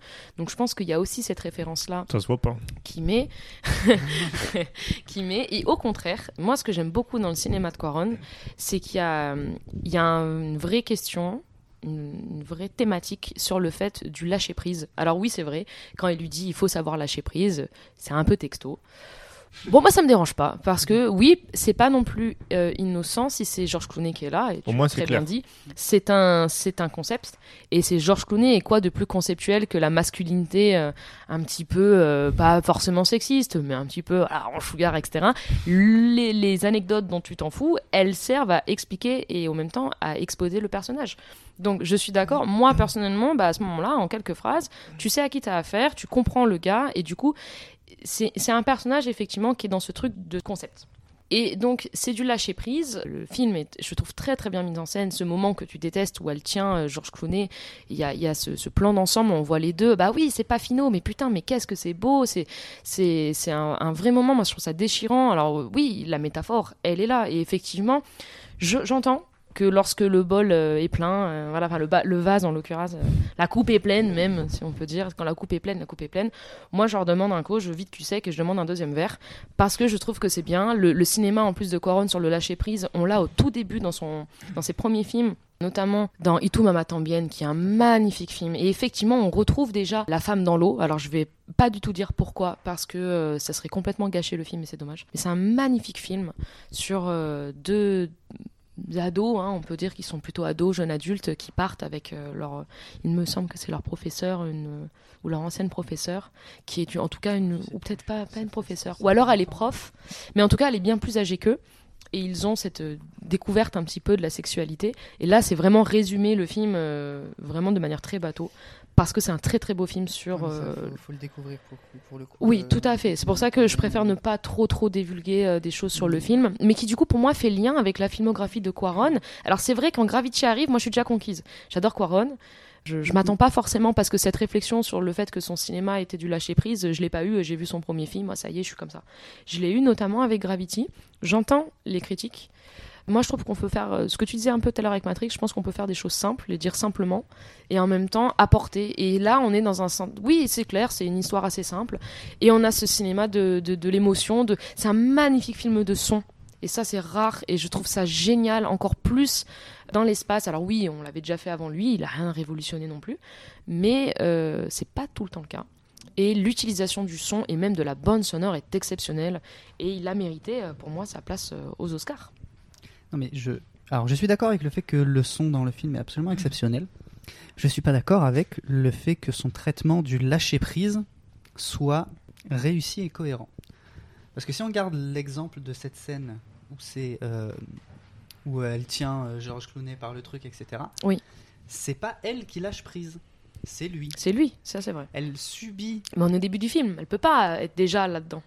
Oui, mais en fait, elle, elle Justement. subit. En, en fait, jusqu'au moment où elle va se décider, comment dire Pour moi, Le moment où tu as l'impression qu'elle hein. décide de lâcher prise, Mm. c'est le moment où elle se dit qu'elle va euh, rester mourir quand elle entend les chiens. Ah bah euh, je trouve pas. Pour moi, c'est le moment où elle va abandonner, le moment où elle lâche prise. C'est en fait le moment où elle, dans l'action, ne lâche pas prise. C'est le moment où elle retourne sur Terre. C'est le moment où elle accepte que potentiellement, elle va mourir. Et pourtant, elle y va. Et ben pour moi, c'est ce moment qui, qui fait toute l'évolution du personnage. Mm. Je vais peut-être mourir, mais je vais y aller. c'est que tu as 1h20 de film avant cette scène-là, Mhm. et que pendant 1h20, elle subit ce qu'il... En fait, je, je, je comprends pas le film. Le, le film, je le, je le comprends pas, et il me dépasse parce que, comme je disais, t'as l'impression qu'il a voulu faire un film expérimental qui puisse être vu par le grand public. Mhm. Et du coup, je trouve que c'est pas un film pour le grand public, et que c'est pas un film expérimental. Parce que il n'y a pas assez de hum, caractérisation de personnages, de personnages en général, Mhm. et d'intérêt dans les péripéties qui se passent pour que. Alors, visiblement, j'ai tort parce que c'est un film qui est vraiment apprécié par beaucoup de gens, mais euh, pour que vraiment tu puisses t'investir autant dans le film, parce que le personnage de Sandra Bullock est. Mais la façon dont il est exposé, c'est pas, c'est pas possible d'exposer un personnage comme ça. C'est pas possible de faire un film où vraiment on, te dit Ah, tu es scientifique, toi, puisque tu travailles sur la station. Oui. Oh, je t'ai retrouvé. Viens, allons. Qui es-tu, toi, comme personne? Eh ben, moi, j'ai perdu ma fille. D'accord. Mais peut-être que Tout son quoi- personnage est là. Une scientifique qui a perdu sa fille, c'est tout. Peut-être que Quaron a été conseillé par Lana Wachowski. Fais simple, fais simple, fais simple. Non, mais entre faire simple et ne rien faire, pour moi, il y a un gros débat. Et surtout, comment tu peux faire simple et pourtant, euh, comment dire Faire compliqué. Mais oui, et pourtant compliquer ton développement de personnage parce que son personnage n'évolue pas avant d'arriver à la station chinoise en fait. Oh, quand même. Oui, si le seul moment où elle évolue, c'est parce même. qu'elle s'imagine Georges Clooney qui vient la voir avec elle dans la capsule et qui lui Mais dit même, même avant. Courage Merci Ça va aller. Georges Ça va aller.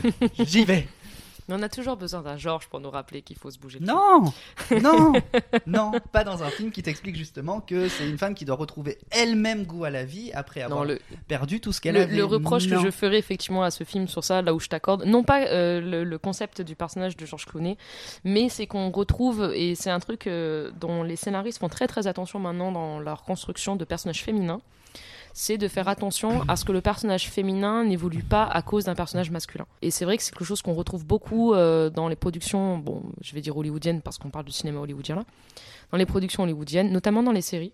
Et je sais que c'est quelque chose maintenant dont on fait très très attention à ce que la femme évolue par elle-même et pas parce qu'elle a son compagnon euh, qui l'aide. Et ça, effectivement, c'est. J'entends ce reproche à ce film. Bon, il, il- je vais pas dire il a été fait en 2013 parce que peu cher 2013 c'était euh, il y a 10 ans donc euh, c'est pas non plus un vieux film. Mais euh, j'entends cette critique, mais je m'en fous. Oui, voilà, c'est ça, mais c'est que. Oui, là, d'accord, là, je comprends. Le...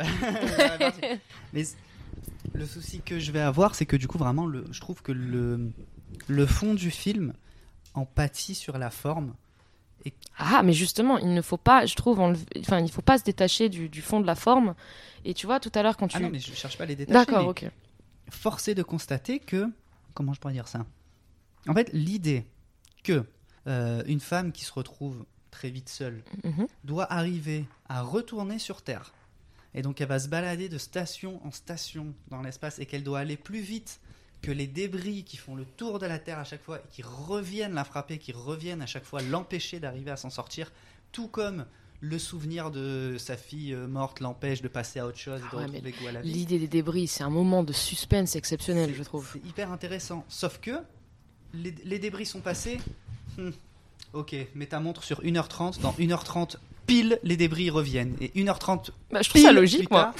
tard, les débris reviennent. Ah oui, mais alors. Moi, je trouve ça logique. C'est vraiment le. Georges Clooney est un mathématicien impressionnant pour bien sûr Ah, bah, bien sûr, il va dans l'espace, forcément qu'il est fort en marche. Thomas Pesquet fait la même chose, hein, je suis sûr de tête. euh, Ah, Thomas Pesquet est bien au-dessus de tout ça. C'est un ange parmi les humains. mais Ça, ce que je c'est veux dire, c'est ça, c'est que à chaque fois, le, la forme du film, ce qu'il essaye de raconter, ce qu'il essaye de montrer, est super belle. L'idée que le, comme dans les road movies, euh, je- j'en parlais, l'idée que le, les images de la Terre que tu vois tout le long du film sont toujours en corrélation avec euh, où est-ce qu'en est le personnage dans l'histoire. C'est-à-dire qu'au début, la Terre est relativement euh, éclairée, animée, il y a de la vie, etc. Mais très impersonnelle, puisque c'est pendant la nuit, il fait très noir, etc. Et qu'au fur et à mesure, les lumières artificielles s'éteignent et que ce soit les lumières naturelles qui viennent éclairer la Terre, donc, avoir, euh, donc avec une Terre qui est moins vivante, entre guillemets, par les humains, mais qui est plus vivante par la lumière qui l'éclaire, c'est une jolie idée.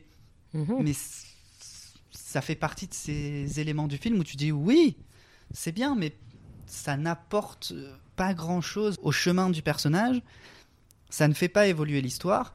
Et j'ai été surpris à la fin Ah, que mais le film tout- ne fasse qu'une heure trente, parce que je le trouve long. Passe mais justement, on est dans la mise en contexte, dans l'ambiance, on est dans, dans cette parfaite corrélation entre le fond et la forme. Et si, enfin, tu- tu vois, il faut aussi accompagner ton personnage. Tu peux pas toujours pousser pour que ça soit, euh, comment tu disais, pour que ça soit dans l'évolution. On est à ce stade-là et ton personnage évolue et le décor évolue avec. Et justement, tout à l'heure, on parlait de, de l'atmosphère que le, le- que la plage était mal mise en scène par rapport au, au- au huis clos. Bon, on n'est pas vraiment sur un huis clos, on est sur une sorte de huis clos parce qu'on est dans l'espace, mais clos, ouais. mais eh ben, je trouve qu'au contraire, l'espace, l'environnement, la Terre sont filmés d'une manière qui euh, est en corrélation avec, euh, avec le fond du film. Et ça me plaît. Je suis d'accord que l'espace est plutôt bien filmé parce qu'on sublime. tu- on, on a toujours l'impression qu'elle est euh, qu'elle se fait manger par cet Mm. espace qui est beaucoup plus qui est beaucoup trop grand pour elle etc Bien sûr. mais mais t'as toujours ces moments du film qui me dérangent Mm. que ce soit les les perpétuels mêmes événements qui se passent. C'est-à-dire à chaque fois j'arrive sur une station ah bah non ça va pas il faut aller à l'autre mais j'ai pas beaucoup d'oxygène. Et Mhm. quand j'arrive à l'autre oh là là mais en fait c'est pas aussi simple là, je comprends pas le chinois. À chaque fois ah, putain j'ai un problème qu'est-ce que je fais? Oh ben Georges Clooney il apparaît dans mon rêve et il vient m'aider. Ou là là je, je comprends pas le chinois. Ah ben Georges Clooney qu'est-ce qu'il ferait? Oh ben il ferait ça Georges Clooney oh ben c'était la bonne solution. En fait il y a Une question que je me pose dans la vie de tous les jours. Qu'est-ce que ferait Georges Clooney c'est ça qu'est-ce que ferait Georges Clooney mais vraiment euh, faites ça et devenez millionnaire mais tu ne peux pas chercher à vouloir faire un film hyper réaliste hyper Mm. intimiste et l'enrober d'autant d'artifices qui sont bah, par définition des artifices et très factices quoi. Marrant, tu me fais penser à. hum, Tu me fais penser à. euh, mince, euh, Seul sur Mars de Ridley Scott. Ou. ou, ou euh, J'aime pas trop Seul sur Mars. T'aimes pas trop Seul sur Mars Non, moi non plus. Déteste l'espace, On va- en fait. T'inquiète pas, on se retrouve. On se retrouve. Moi, j'aime Eh bien. ben, ce que j'aimais bien Pourquoi Parce qu'il y a des Mars- vaisseaux. Tout est lié.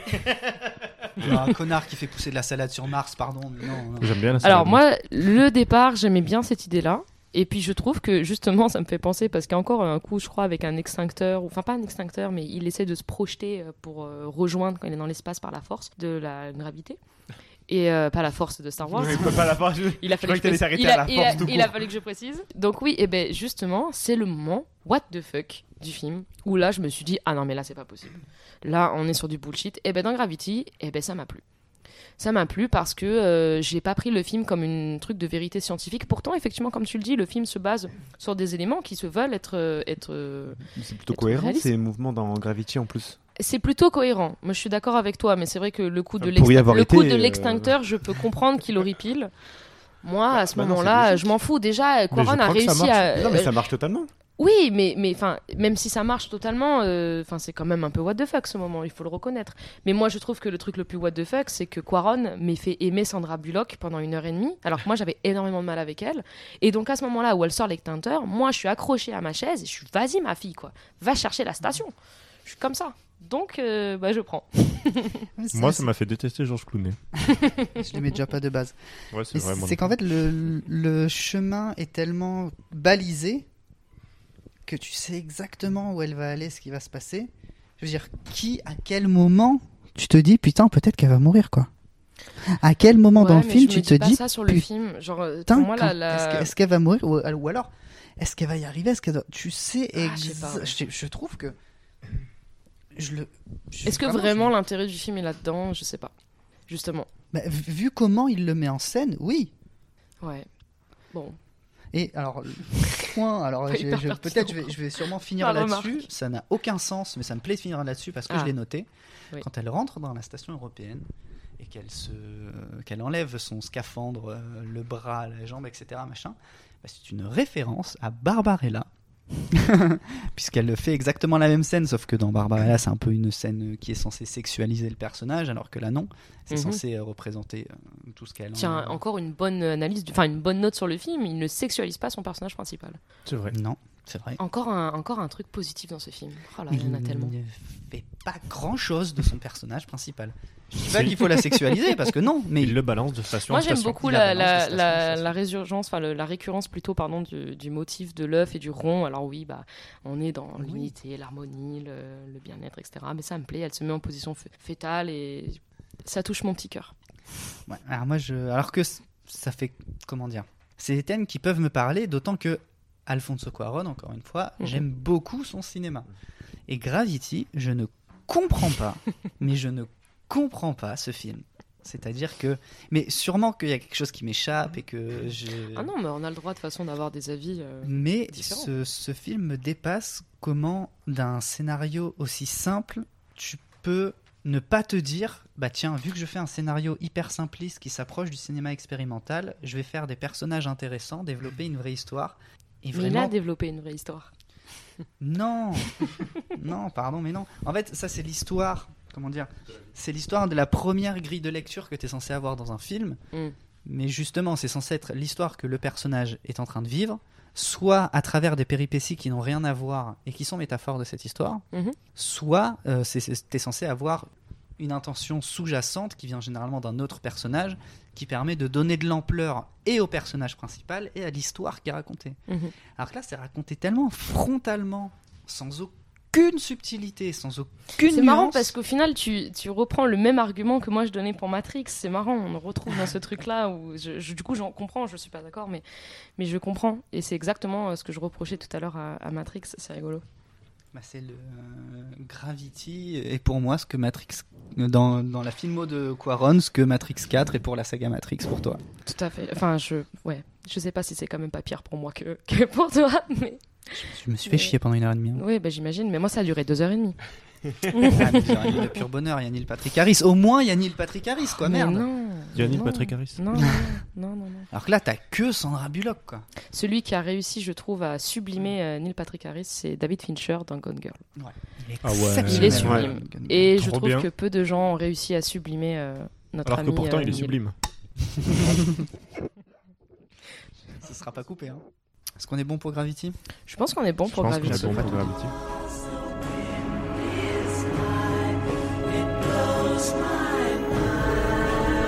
We get on just great. You flirt. I smile. Yeah, we're a team. Alors, la parenthèse euh, Gravity étant fermée, on va pouvoir s'attaquer au dernier film de notre liste. Et quel film Et quel film Peut-être le meilleur. Bah, Le préféré de Paul en tout le, cas. pré- le film préféré de Paul, celui dont il a l'affiche en trois fois exposée chez lui. Mais la même surtout. Exactement. C'est c'est ma, c'est La ma même affiche trois aussi. fois. C'est ma couverture.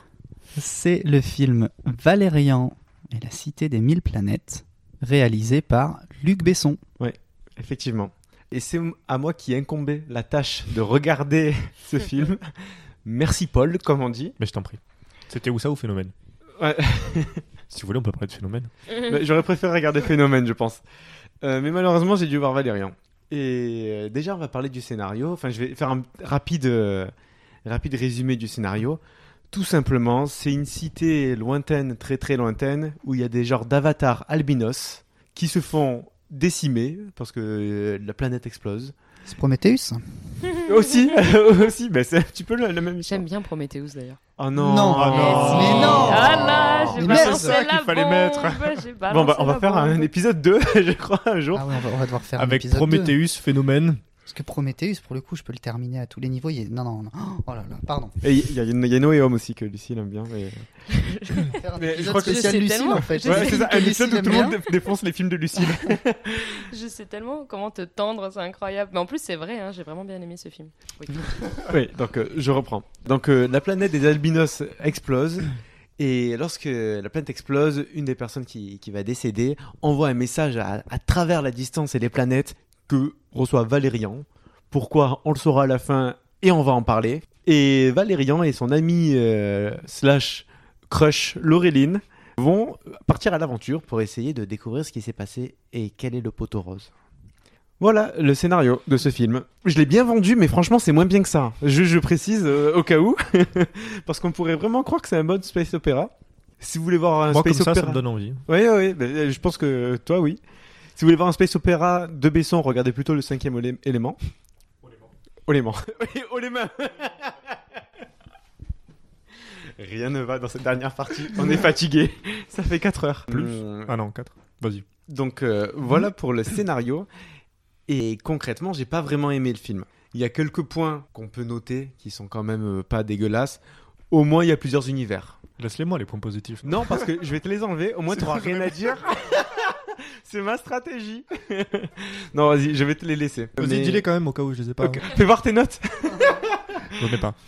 Du coup, ce film a beaucoup de problèmes. Et déjà, un des premiers problèmes qu'on peut voir euh, très facilement, c'est que j'adore l'acteur principal, Dendian, qui joue très bien, qui a été révélé dans Chronicles, très bon film sur le super-héros, qui après avait joué un second bouffon vert assez convaincant, enfin troisième si, si on compte euh, James Franco, assez convaincant, bien que le plus notable, et qui là, en fait, est censé jouer le rôle de bad boy.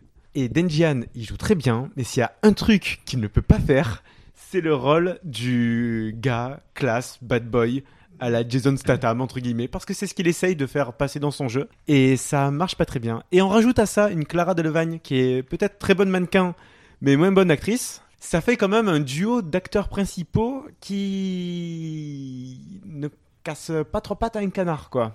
Il y a quelques trucs, autres trucs à noter, notamment déjà le, le- le scénario bon, est relativement simple, mais en soi, franchement, c'est pas dégueulasse. Il y a, il y a certains éléments dont, dont je vais revenir après qui, qui m'ont par contre un peu perturbé. Si tu veux, je peux répondre euh, déjà. Oui, vas-y, vas-y.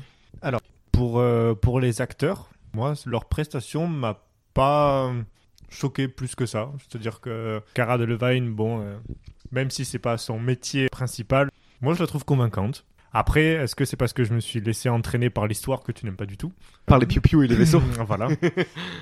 Mais typiquement, euh, voilà, le- les acteurs, moi, ça m'a pas dérangé. Au contraire, je trouve qu'il y a, en dehors des deux personnages principaux, il y a des apparitions qui sont assez sympas. Alors, Alain Chabat. Alain Chabat. Alain Chabat en clochard de l'espace. C'est Juste en, exceptionnel. en résumé, rien que ça, cette, cette tagline, c'est vrai que ça donne envie. exceptionnel. Ça et euh, l'histoire, donc euh, le scénario et tout, je trouve que c'est plutôt bien au final. C'est pas simplissime à souhait. Ça reste, on va dire, très classique pour euh, une aventure euh, space opéra, mais euh, je trouve pas ça moins bien que Avatar ou euh, des trucs comme ça. Quoi? C'est ça Alors, je m'y attendais tellement pas. C'est fait exprès. ok, donc Luc Besson, le nouveau James Cameron. On en est là. Au niveau de l'histoire, alors, là, ce que je, ce que je peux t'accorder, c'est qu'il se passe beaucoup de choses. Il y a Alain Chabat en clochard de l'espace. Oui, il y a, voilà, il y a, il y a Alain. Chabat. Mais au niveau de l'histoire, il se passe beaucoup de choses et Luc Besson et, et le film est généreux à ce niveau-là. Mais c'est rare dans un film, mais je trouve limite que c'est trop généreux. Dans le sens, il y a beaucoup trop de péripéties.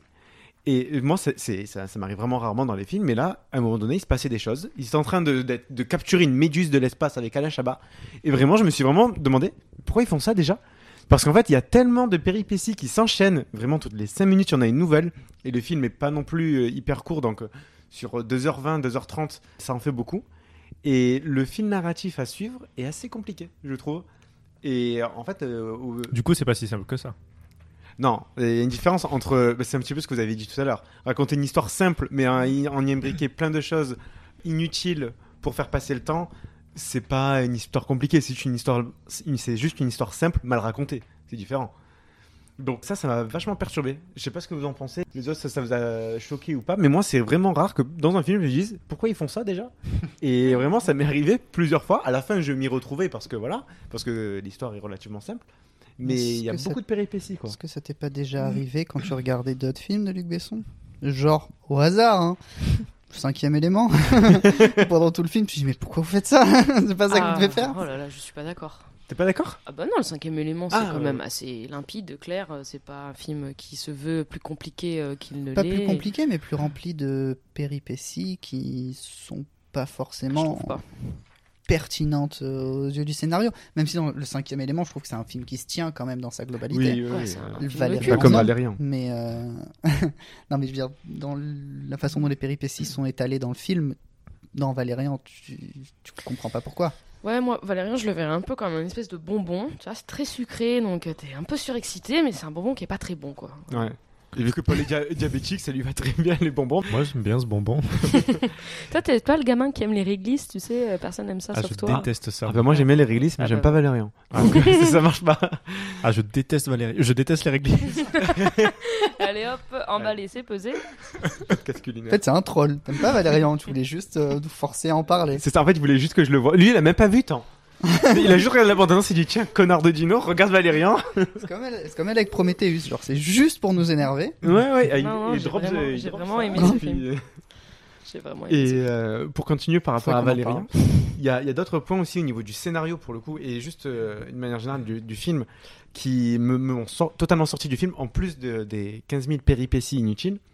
C'est notamment, il y a euh, un manque d'identification et de proximité qu'on a avec les personnages, parce que ils font 15 000 péripéties, mais jamais tu t'inquiètes pour eux, pour leur euh, santé, pour euh, est-ce qu'ils vont réussir ou non, parce qu'il n'y a pas de notion de risque qui est établie. Et ça, on le voit dès le début, pas, euh, au tout début, euh, c'est- pas un spoil. Denjian, enfin Valérian, a une genre de machine. D'ailleurs, au début, j'ai pas compris comment ça fonctionnait.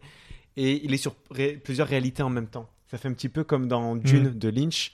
Et il se connecte et il est tout bleu dans un univers et en fait il est transparent.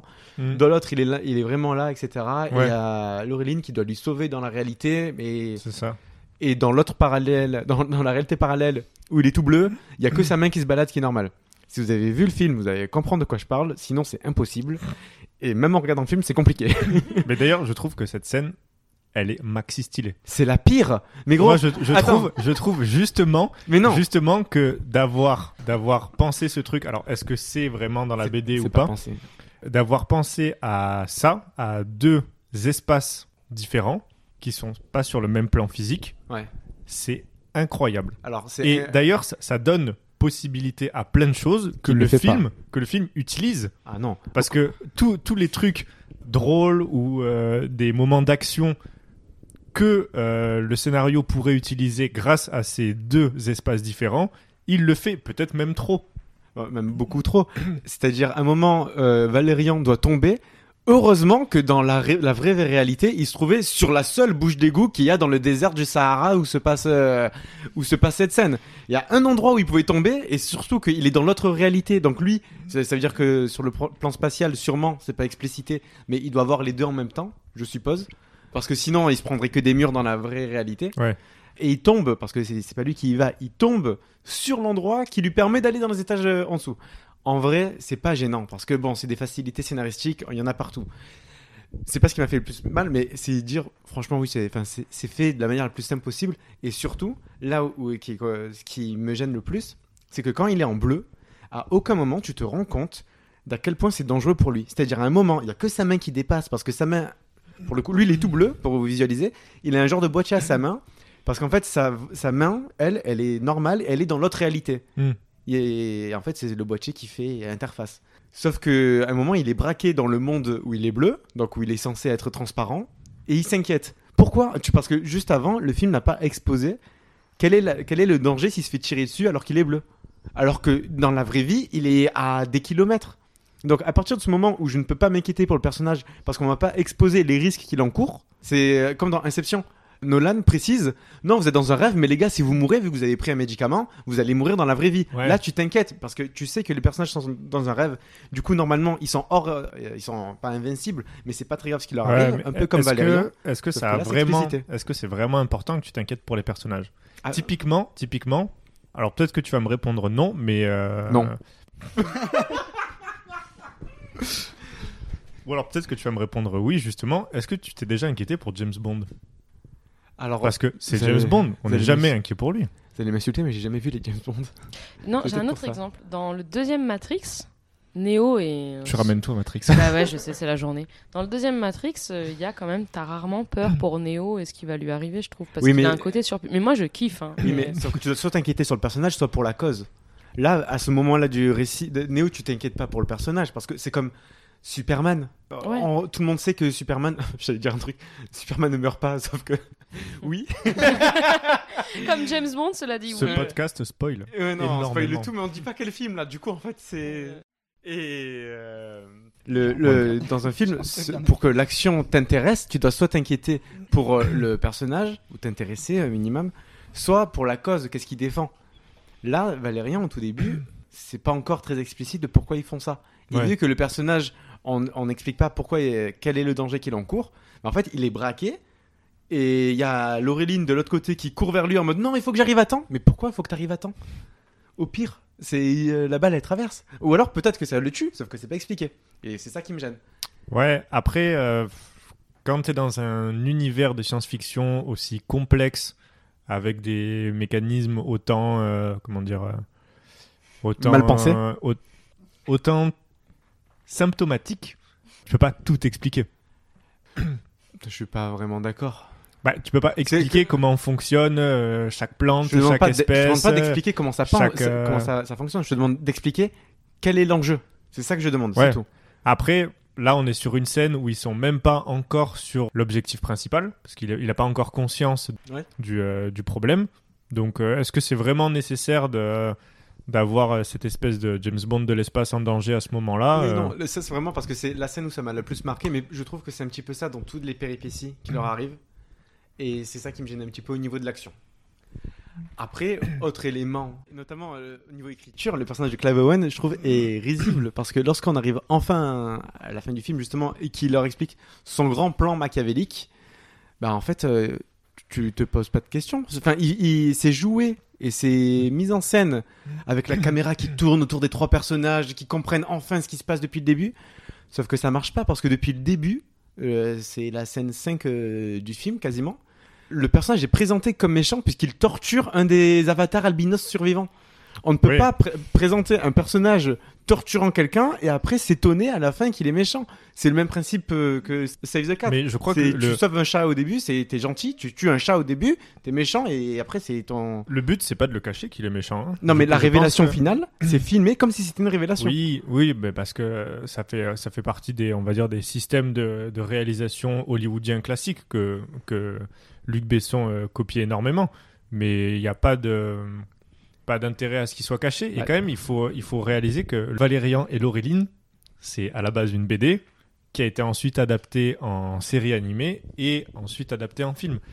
Le cacher un méchant, c'est pas c'est pas c'est pas l'intérêt principal ça ça ça n'aurait rien apporté au truc Non mais sauf que tu peux pas faire les deux. Tu c'est comme pas- dans Star Wars tu vois Dark Vador il étrangle d'entrée quelqu'un tu sais que c'est lui le méchant Oui, sauf qu'à la fin, t'as pas une euh, scène où il y a Luke qui dit Ah, T'étais méchant depuis le début Alors que là, c'est ça qui se passe dans Valérien. non à la Alors- fin on s'aperçoit que c'est son père Oui.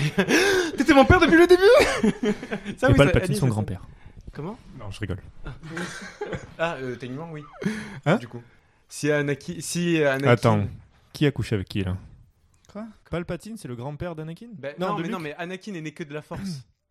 Et des forces euh, Oui. de. oui en plus c'est vrai Palpatine. qu'il- c'est vrai qu'il y a, il y a- Donc, il y en a- fait, ce lien-là. il y a une bande dessinée qui explique que c'est Palpatine qui a foutu euh, avec la force euh, Anakin dans le ventre de Ouais, c'est ça. mais voilà, faut arrêter.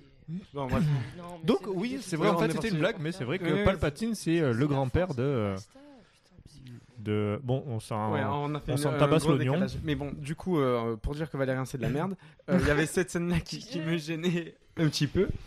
Voilà, je te laisse défendre un peu ces films parce que. Voilà, ben, pour le méchant, alors je, je vais, euh, je vais euh, un peu calquer ma défense sur, euh, sur Avatar, hein, désolé, mais comme t'as bien aimé Avatar. Avatar 2 surtout. euh, dans Avatar, tu vois très vite qui est le méchant. Oui, mais c'est pas, c'est pas- Attention, Oui. ne défends pas mes propos. Paul C'est la révélation. Oui, tu peux pas oui, bah, montrer fin, un méchant fin, et tu, faire genre tu- qu'il est. Tu, tu vois qu'il est cruel, euh, ben, on le savait. Oui, sauf que moi, je- moi, ce qui me gêne, c'est toute la mise en scène Qui a, de fin oui. qui là, où t'as vraiment le gros truc cliché. En fait, c'est, tu peux pas faire les deux pour moi. C'est soit tu fais l'un, soit tu fais l'autre. Au début, tu montres pas qu'il torture l'albinos parce que c'est pas du tout hyper limpide pour l'histoire et hyper utile pour la compréhension du truc. Si tu le montres pas, tu fais ta révélation de fin en, en montrant que c'est un méchant et en le mettant en scène en tant que grande révélation. Ou alors, tu le montres dès le début en tant que méchant, mais par contre, tu fais pas la mise en scène de grande Oui, révélation. à avec la, la grande Mais c'est les- révélation. C'est les, deux qui mais ensemble parce qui me qu'il y, a- y un côté, euh, il y a un côté un peu, euh, euh, Mal un peu enfantin, simpliste, qui avait déjà, moi je trouve, dans le dans le cinquième élément. C'est c'est euh, pas nouveau euh, à Valérian, c'est typique du cinéma de Luc Besson, parce que typiquement, tu prends le cinquième élément, la planète qui va qui va détruire, euh, enfin l'espèce de méchant là, ça s'appelle juste le mal. Il y a quand même pas plus simple. Puis ensuite tout le côté ah l'amour machin machin machin machin. Il y a dans le cinéma de Besson quelque chose de très simple de manière générale. C'est euh, c'est pas typique à Valérian. Moi je trouve que c'est c'est le cinéma de Luc Besson qui est comme ça. Il y a un côté très euh, très euh, Très mauvais. J'ai pas envie de dire enfantin parce que euh, ça voudrait dire qu'on fait des films débiles pour les enfants, mais il y a un côté simple quoi quand même dans le cinéma de Luc Besson. Il y a un côté très simple, mais ça ne fait pas pour autant de ces films des mauvais divertissements. Alors, on n'est pas sur des films philosophiques, euh, profonds, tout ça, mais euh, ça reste pour moi des bons divertissements. Peut-être peut-être pas à dire que Valérian vaut le cinquième élément, loin de là, hein, mais Personnellement, j'ai pas été diverti devant Valérian. Mais après, Moi, si. c'est- C'est mes goûts. Dernier point que j'ai noté, parce que ça, ça va être très facile d'en parler, Oui. les effets spéciaux. oui, Alors, il y a 177 millions d'euros dans ce film, ce qui est énorme. ce qui est beaucoup, mais honnêtement, avec l'ambition du truc, c'est compréhensible parce que c'est un budget qui se rapproche des films américains. Si tu veux faire un film américain, space opéra, etc., Et c'est peut-être même pas assez pour l'ambition. c'est normal. Ben, en tout cas, c'est mal employé. S'ils y sont, c'est mal employé. 177 Et millions, alors, les gars. euh, Ouais. Et surtout, Non, non, arrêtez, non, c'est c'est pas assez pour les ambitions. Si. Non, oui, non, bah, non, oui, oui, non, oui, mais- non, oui, c'est c'est C'est pour les ambitions, faire, parce c'est- qu'avec 177 millions, tu en fais des choses. Oui, mais euh, mais c'est mal fait et surtout les effets spéciaux je ne comprends pas. Le personnage Bubble en fait c'est la, la la version la réelle euh, personnalité de la- le personnage joué par Rihanna donc qui est euh, métamorphe en quelque sorte c'est indigeste. Regardez sur internet Bubble Valérian vous allez croire que c'est euh, Big du Big Deal le truc petite référence au podcast Mon ami Vincent. c'est ça. Et c'est vraiment horrible. J'ai- Ça faisait des, des années que je m'étais pas vu un truc aussi moche que ça, alors que le film date de 2017, à peu près, je crois. Ouais, ouais. Après, moi, les effets spéciaux, perso, ça m'a pas piqué les yeux. Depuis que j'ai vu les derniers Marvel. C'est. euh, Ah mais non, mais même. euh, pourtant, c'est pas moi qui vais défendre les derniers Marvel, mais Valérian, c'est, ça y euh, va.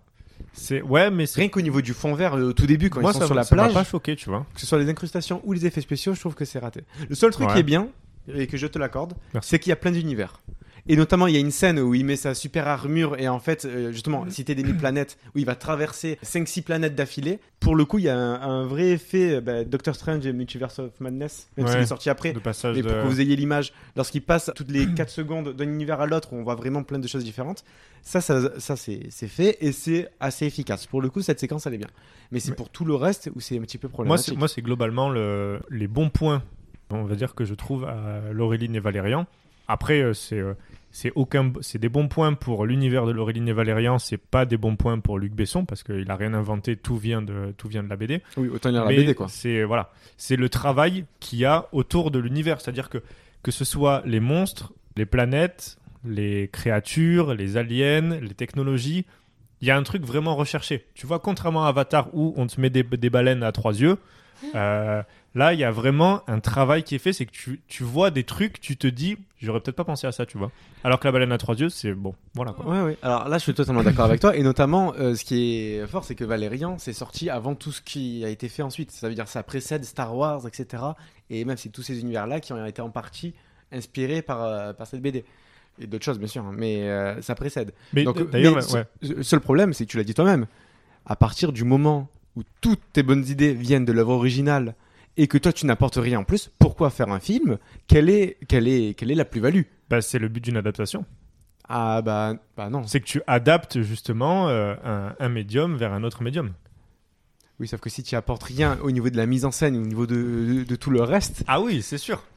C'est sûr. Mais bon, c'est euh, moi je, je, je trouve que c'est un bon divertissement. Après, on est, on est très loin de, on est très loin d'un chef-d'œuvre. On est même très loin d'autres bons films de Luc Besson. Mais Ouais. moi, je trouve que c'est quand même un bon divertissement. D'accord. Et puis, je trouve la scène d'intro, exceptionnelle. La scène d'intro est rigolote. Ouais. Et notamment, euh, petit que- côté euh, Dolan, je sais pas si vous vous en rappelez, je sais pas si, si vous l'avez vu, euh, ceux qui nous écoutent. Le grand écart Luc Besson, Xavier Ouais, Dolan. Ah ouais, c'est. Euh, Je l'avais pas vu venir. Le- Comment? Je l'avais pas vu venir. Ah, le grand grand écart Besson à s'en faire tomber les baloches. Ah ouais, c'est. Donc pour ceux qui n'ont pas vu, en fait, le, le film commence avec en fait euh, des images. Alors c'est pas du fond, c'est pas des vraies images, mais c'est une euh, reproduction de la poignée de main entre les Américains et les Russes en 75 sur la station orbitale. Donc euh, filmé comme à l'époque entre guillemets en ratio 1-1 ou 1-33, je sais pas, je pense que c'est du 1-1. et puis petit à petit. L'écran, enfin le ratio s'étend pour atteindre le 2,35 euh, classique Mm. cinéma américain. Et là, après, on voit en fait que de cette poignée de main, c'est-à-dire l'espace est un, élément qui permet aux, personnes et, et aux êtres humains d'une manière générale de se rassembler. D'ailleurs, c'est un petit peu cliché, mais euh, au final, euh, le, le gars, il serre la main, bon, aux Russes. Après, il serre la main à des Chinois, à des Africains, à des femmes. Non, mais franchement, je le dis comme ça, mais c'est parce que c'est vraiment présenté comme ça dans le film. Et voilà, encore une fois, nous sommes les derniers sur l'échelle des Mais- minorités. non, non, non, parce qu'après, il y en a d'autres. Parce qu'après, ça passe aux extraterrestres. Mais en fait, c'est vraiment hyper les pieds scène. dans le plat. Genre, regardez comme en fait euh, ça rassemble tout le monde. Et en fait, il met toutes les ethnies différentes. Ah, Vraiment, à un moment, il y a une équipe que féminine. Je me suis dit, bah, franchement, tu t'es en train de les différencier.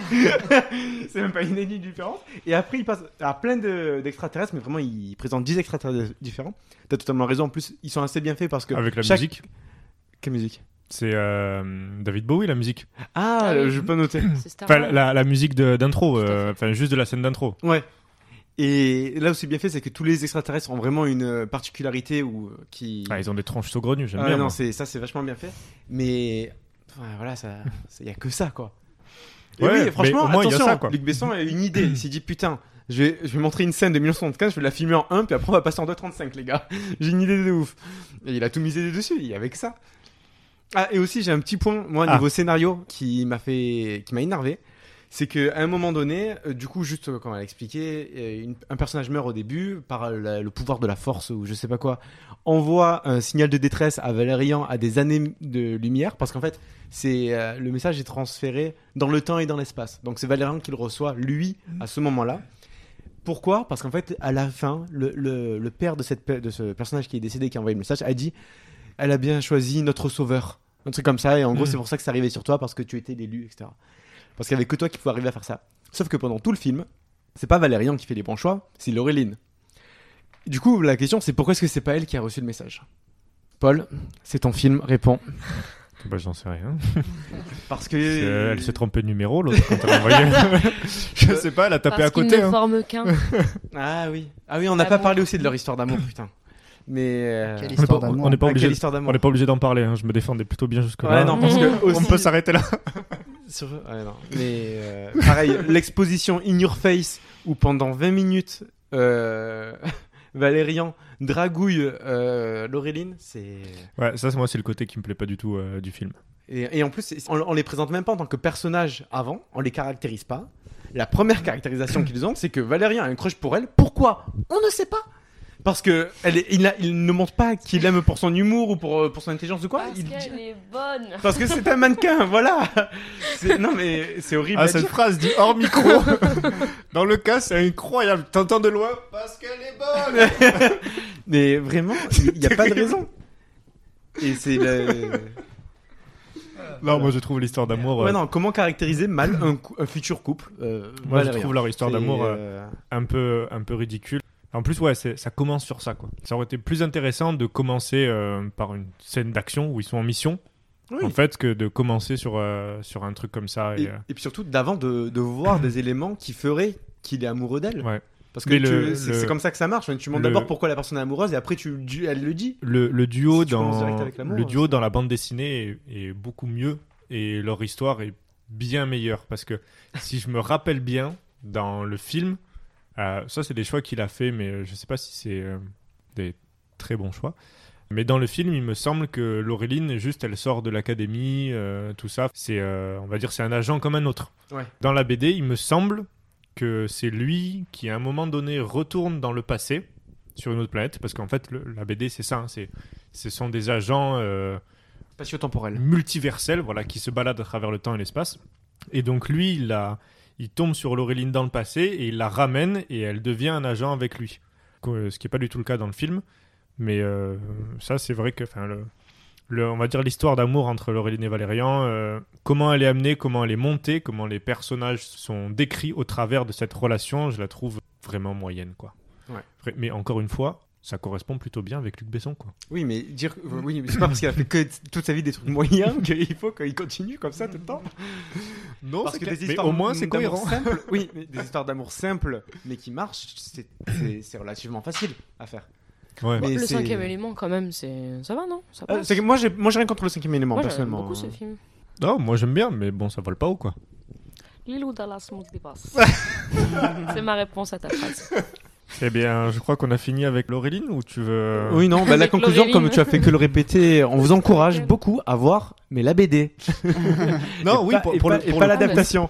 Pour le coup, et moi, c'est c'est vraiment la recommandation que je vais faire c'est euh, la BD, Laureline et Valérian, la série animée.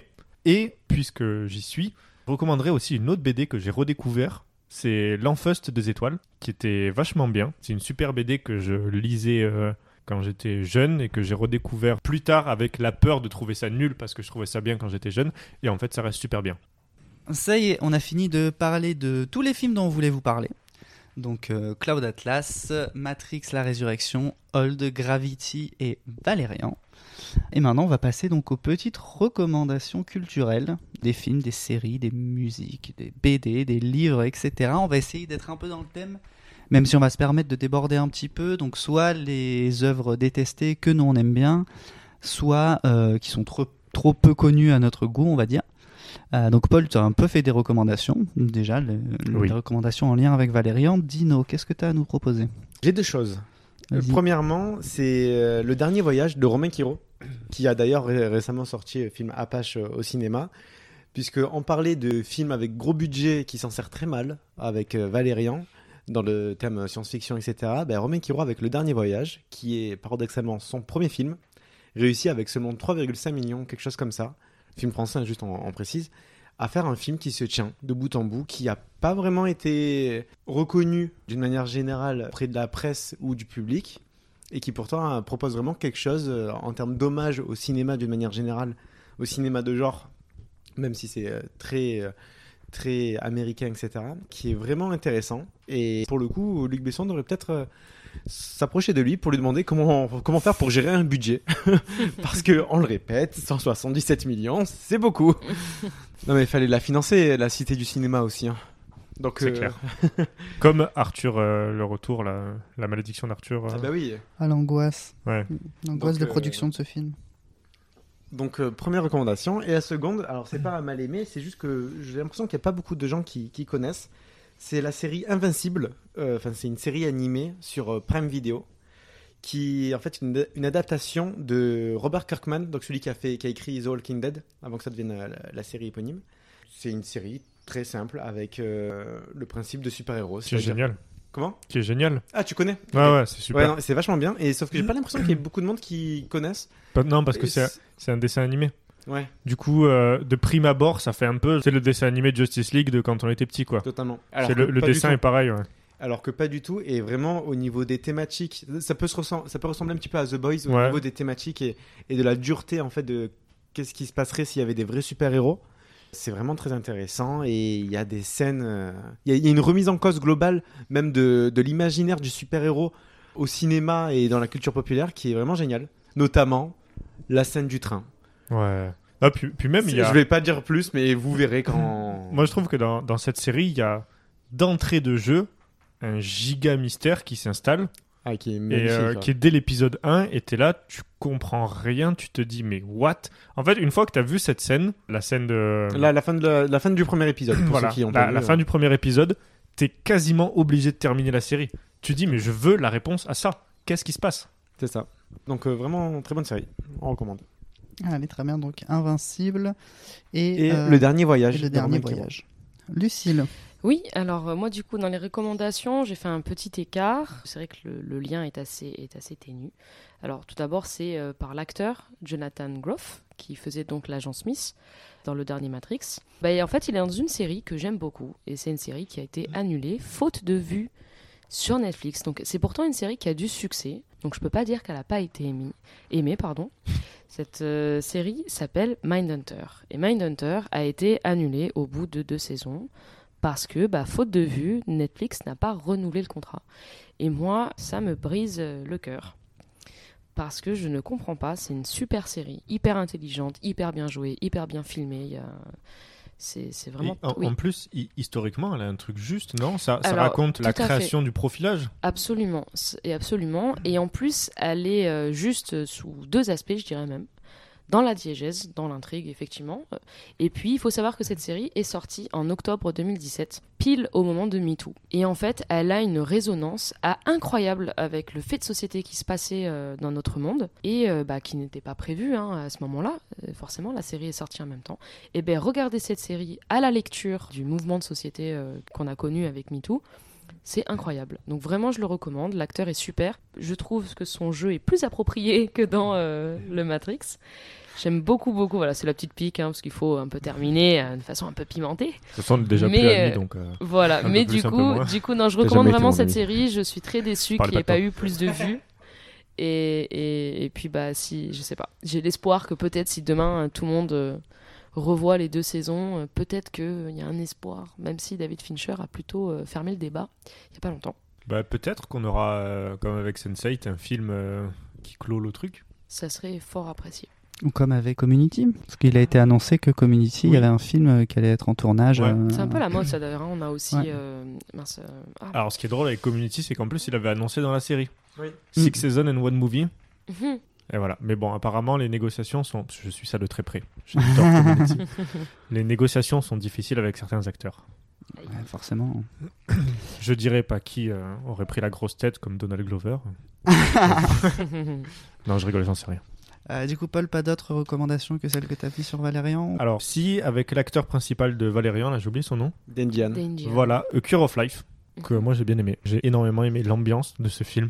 J'aime bien les films dans les hôpitaux psychiatriques. Ok. Voilà. Ce qui n'est pas le cas d'ailleurs, c'est pas du tout un hôpital psychiatrique. C'est pas grave, Paul. je sais pas ce que je fous là en Il y a- fait. Il y, a- il y a de- l'idée quand même. C'est pas un hôpital, mais il y a de l'idée. Ouais, il y, y a un truc de faut aller mieux quoi. Ouais. Genre, euh, Visuellement, ça fait penser à un ouais, hôpital voilà, psychiatrique. c'est ça. C'est ça. Euh, bah, je vais m'arrêter là pour les recommandations, j'en ai assez fait, je pense.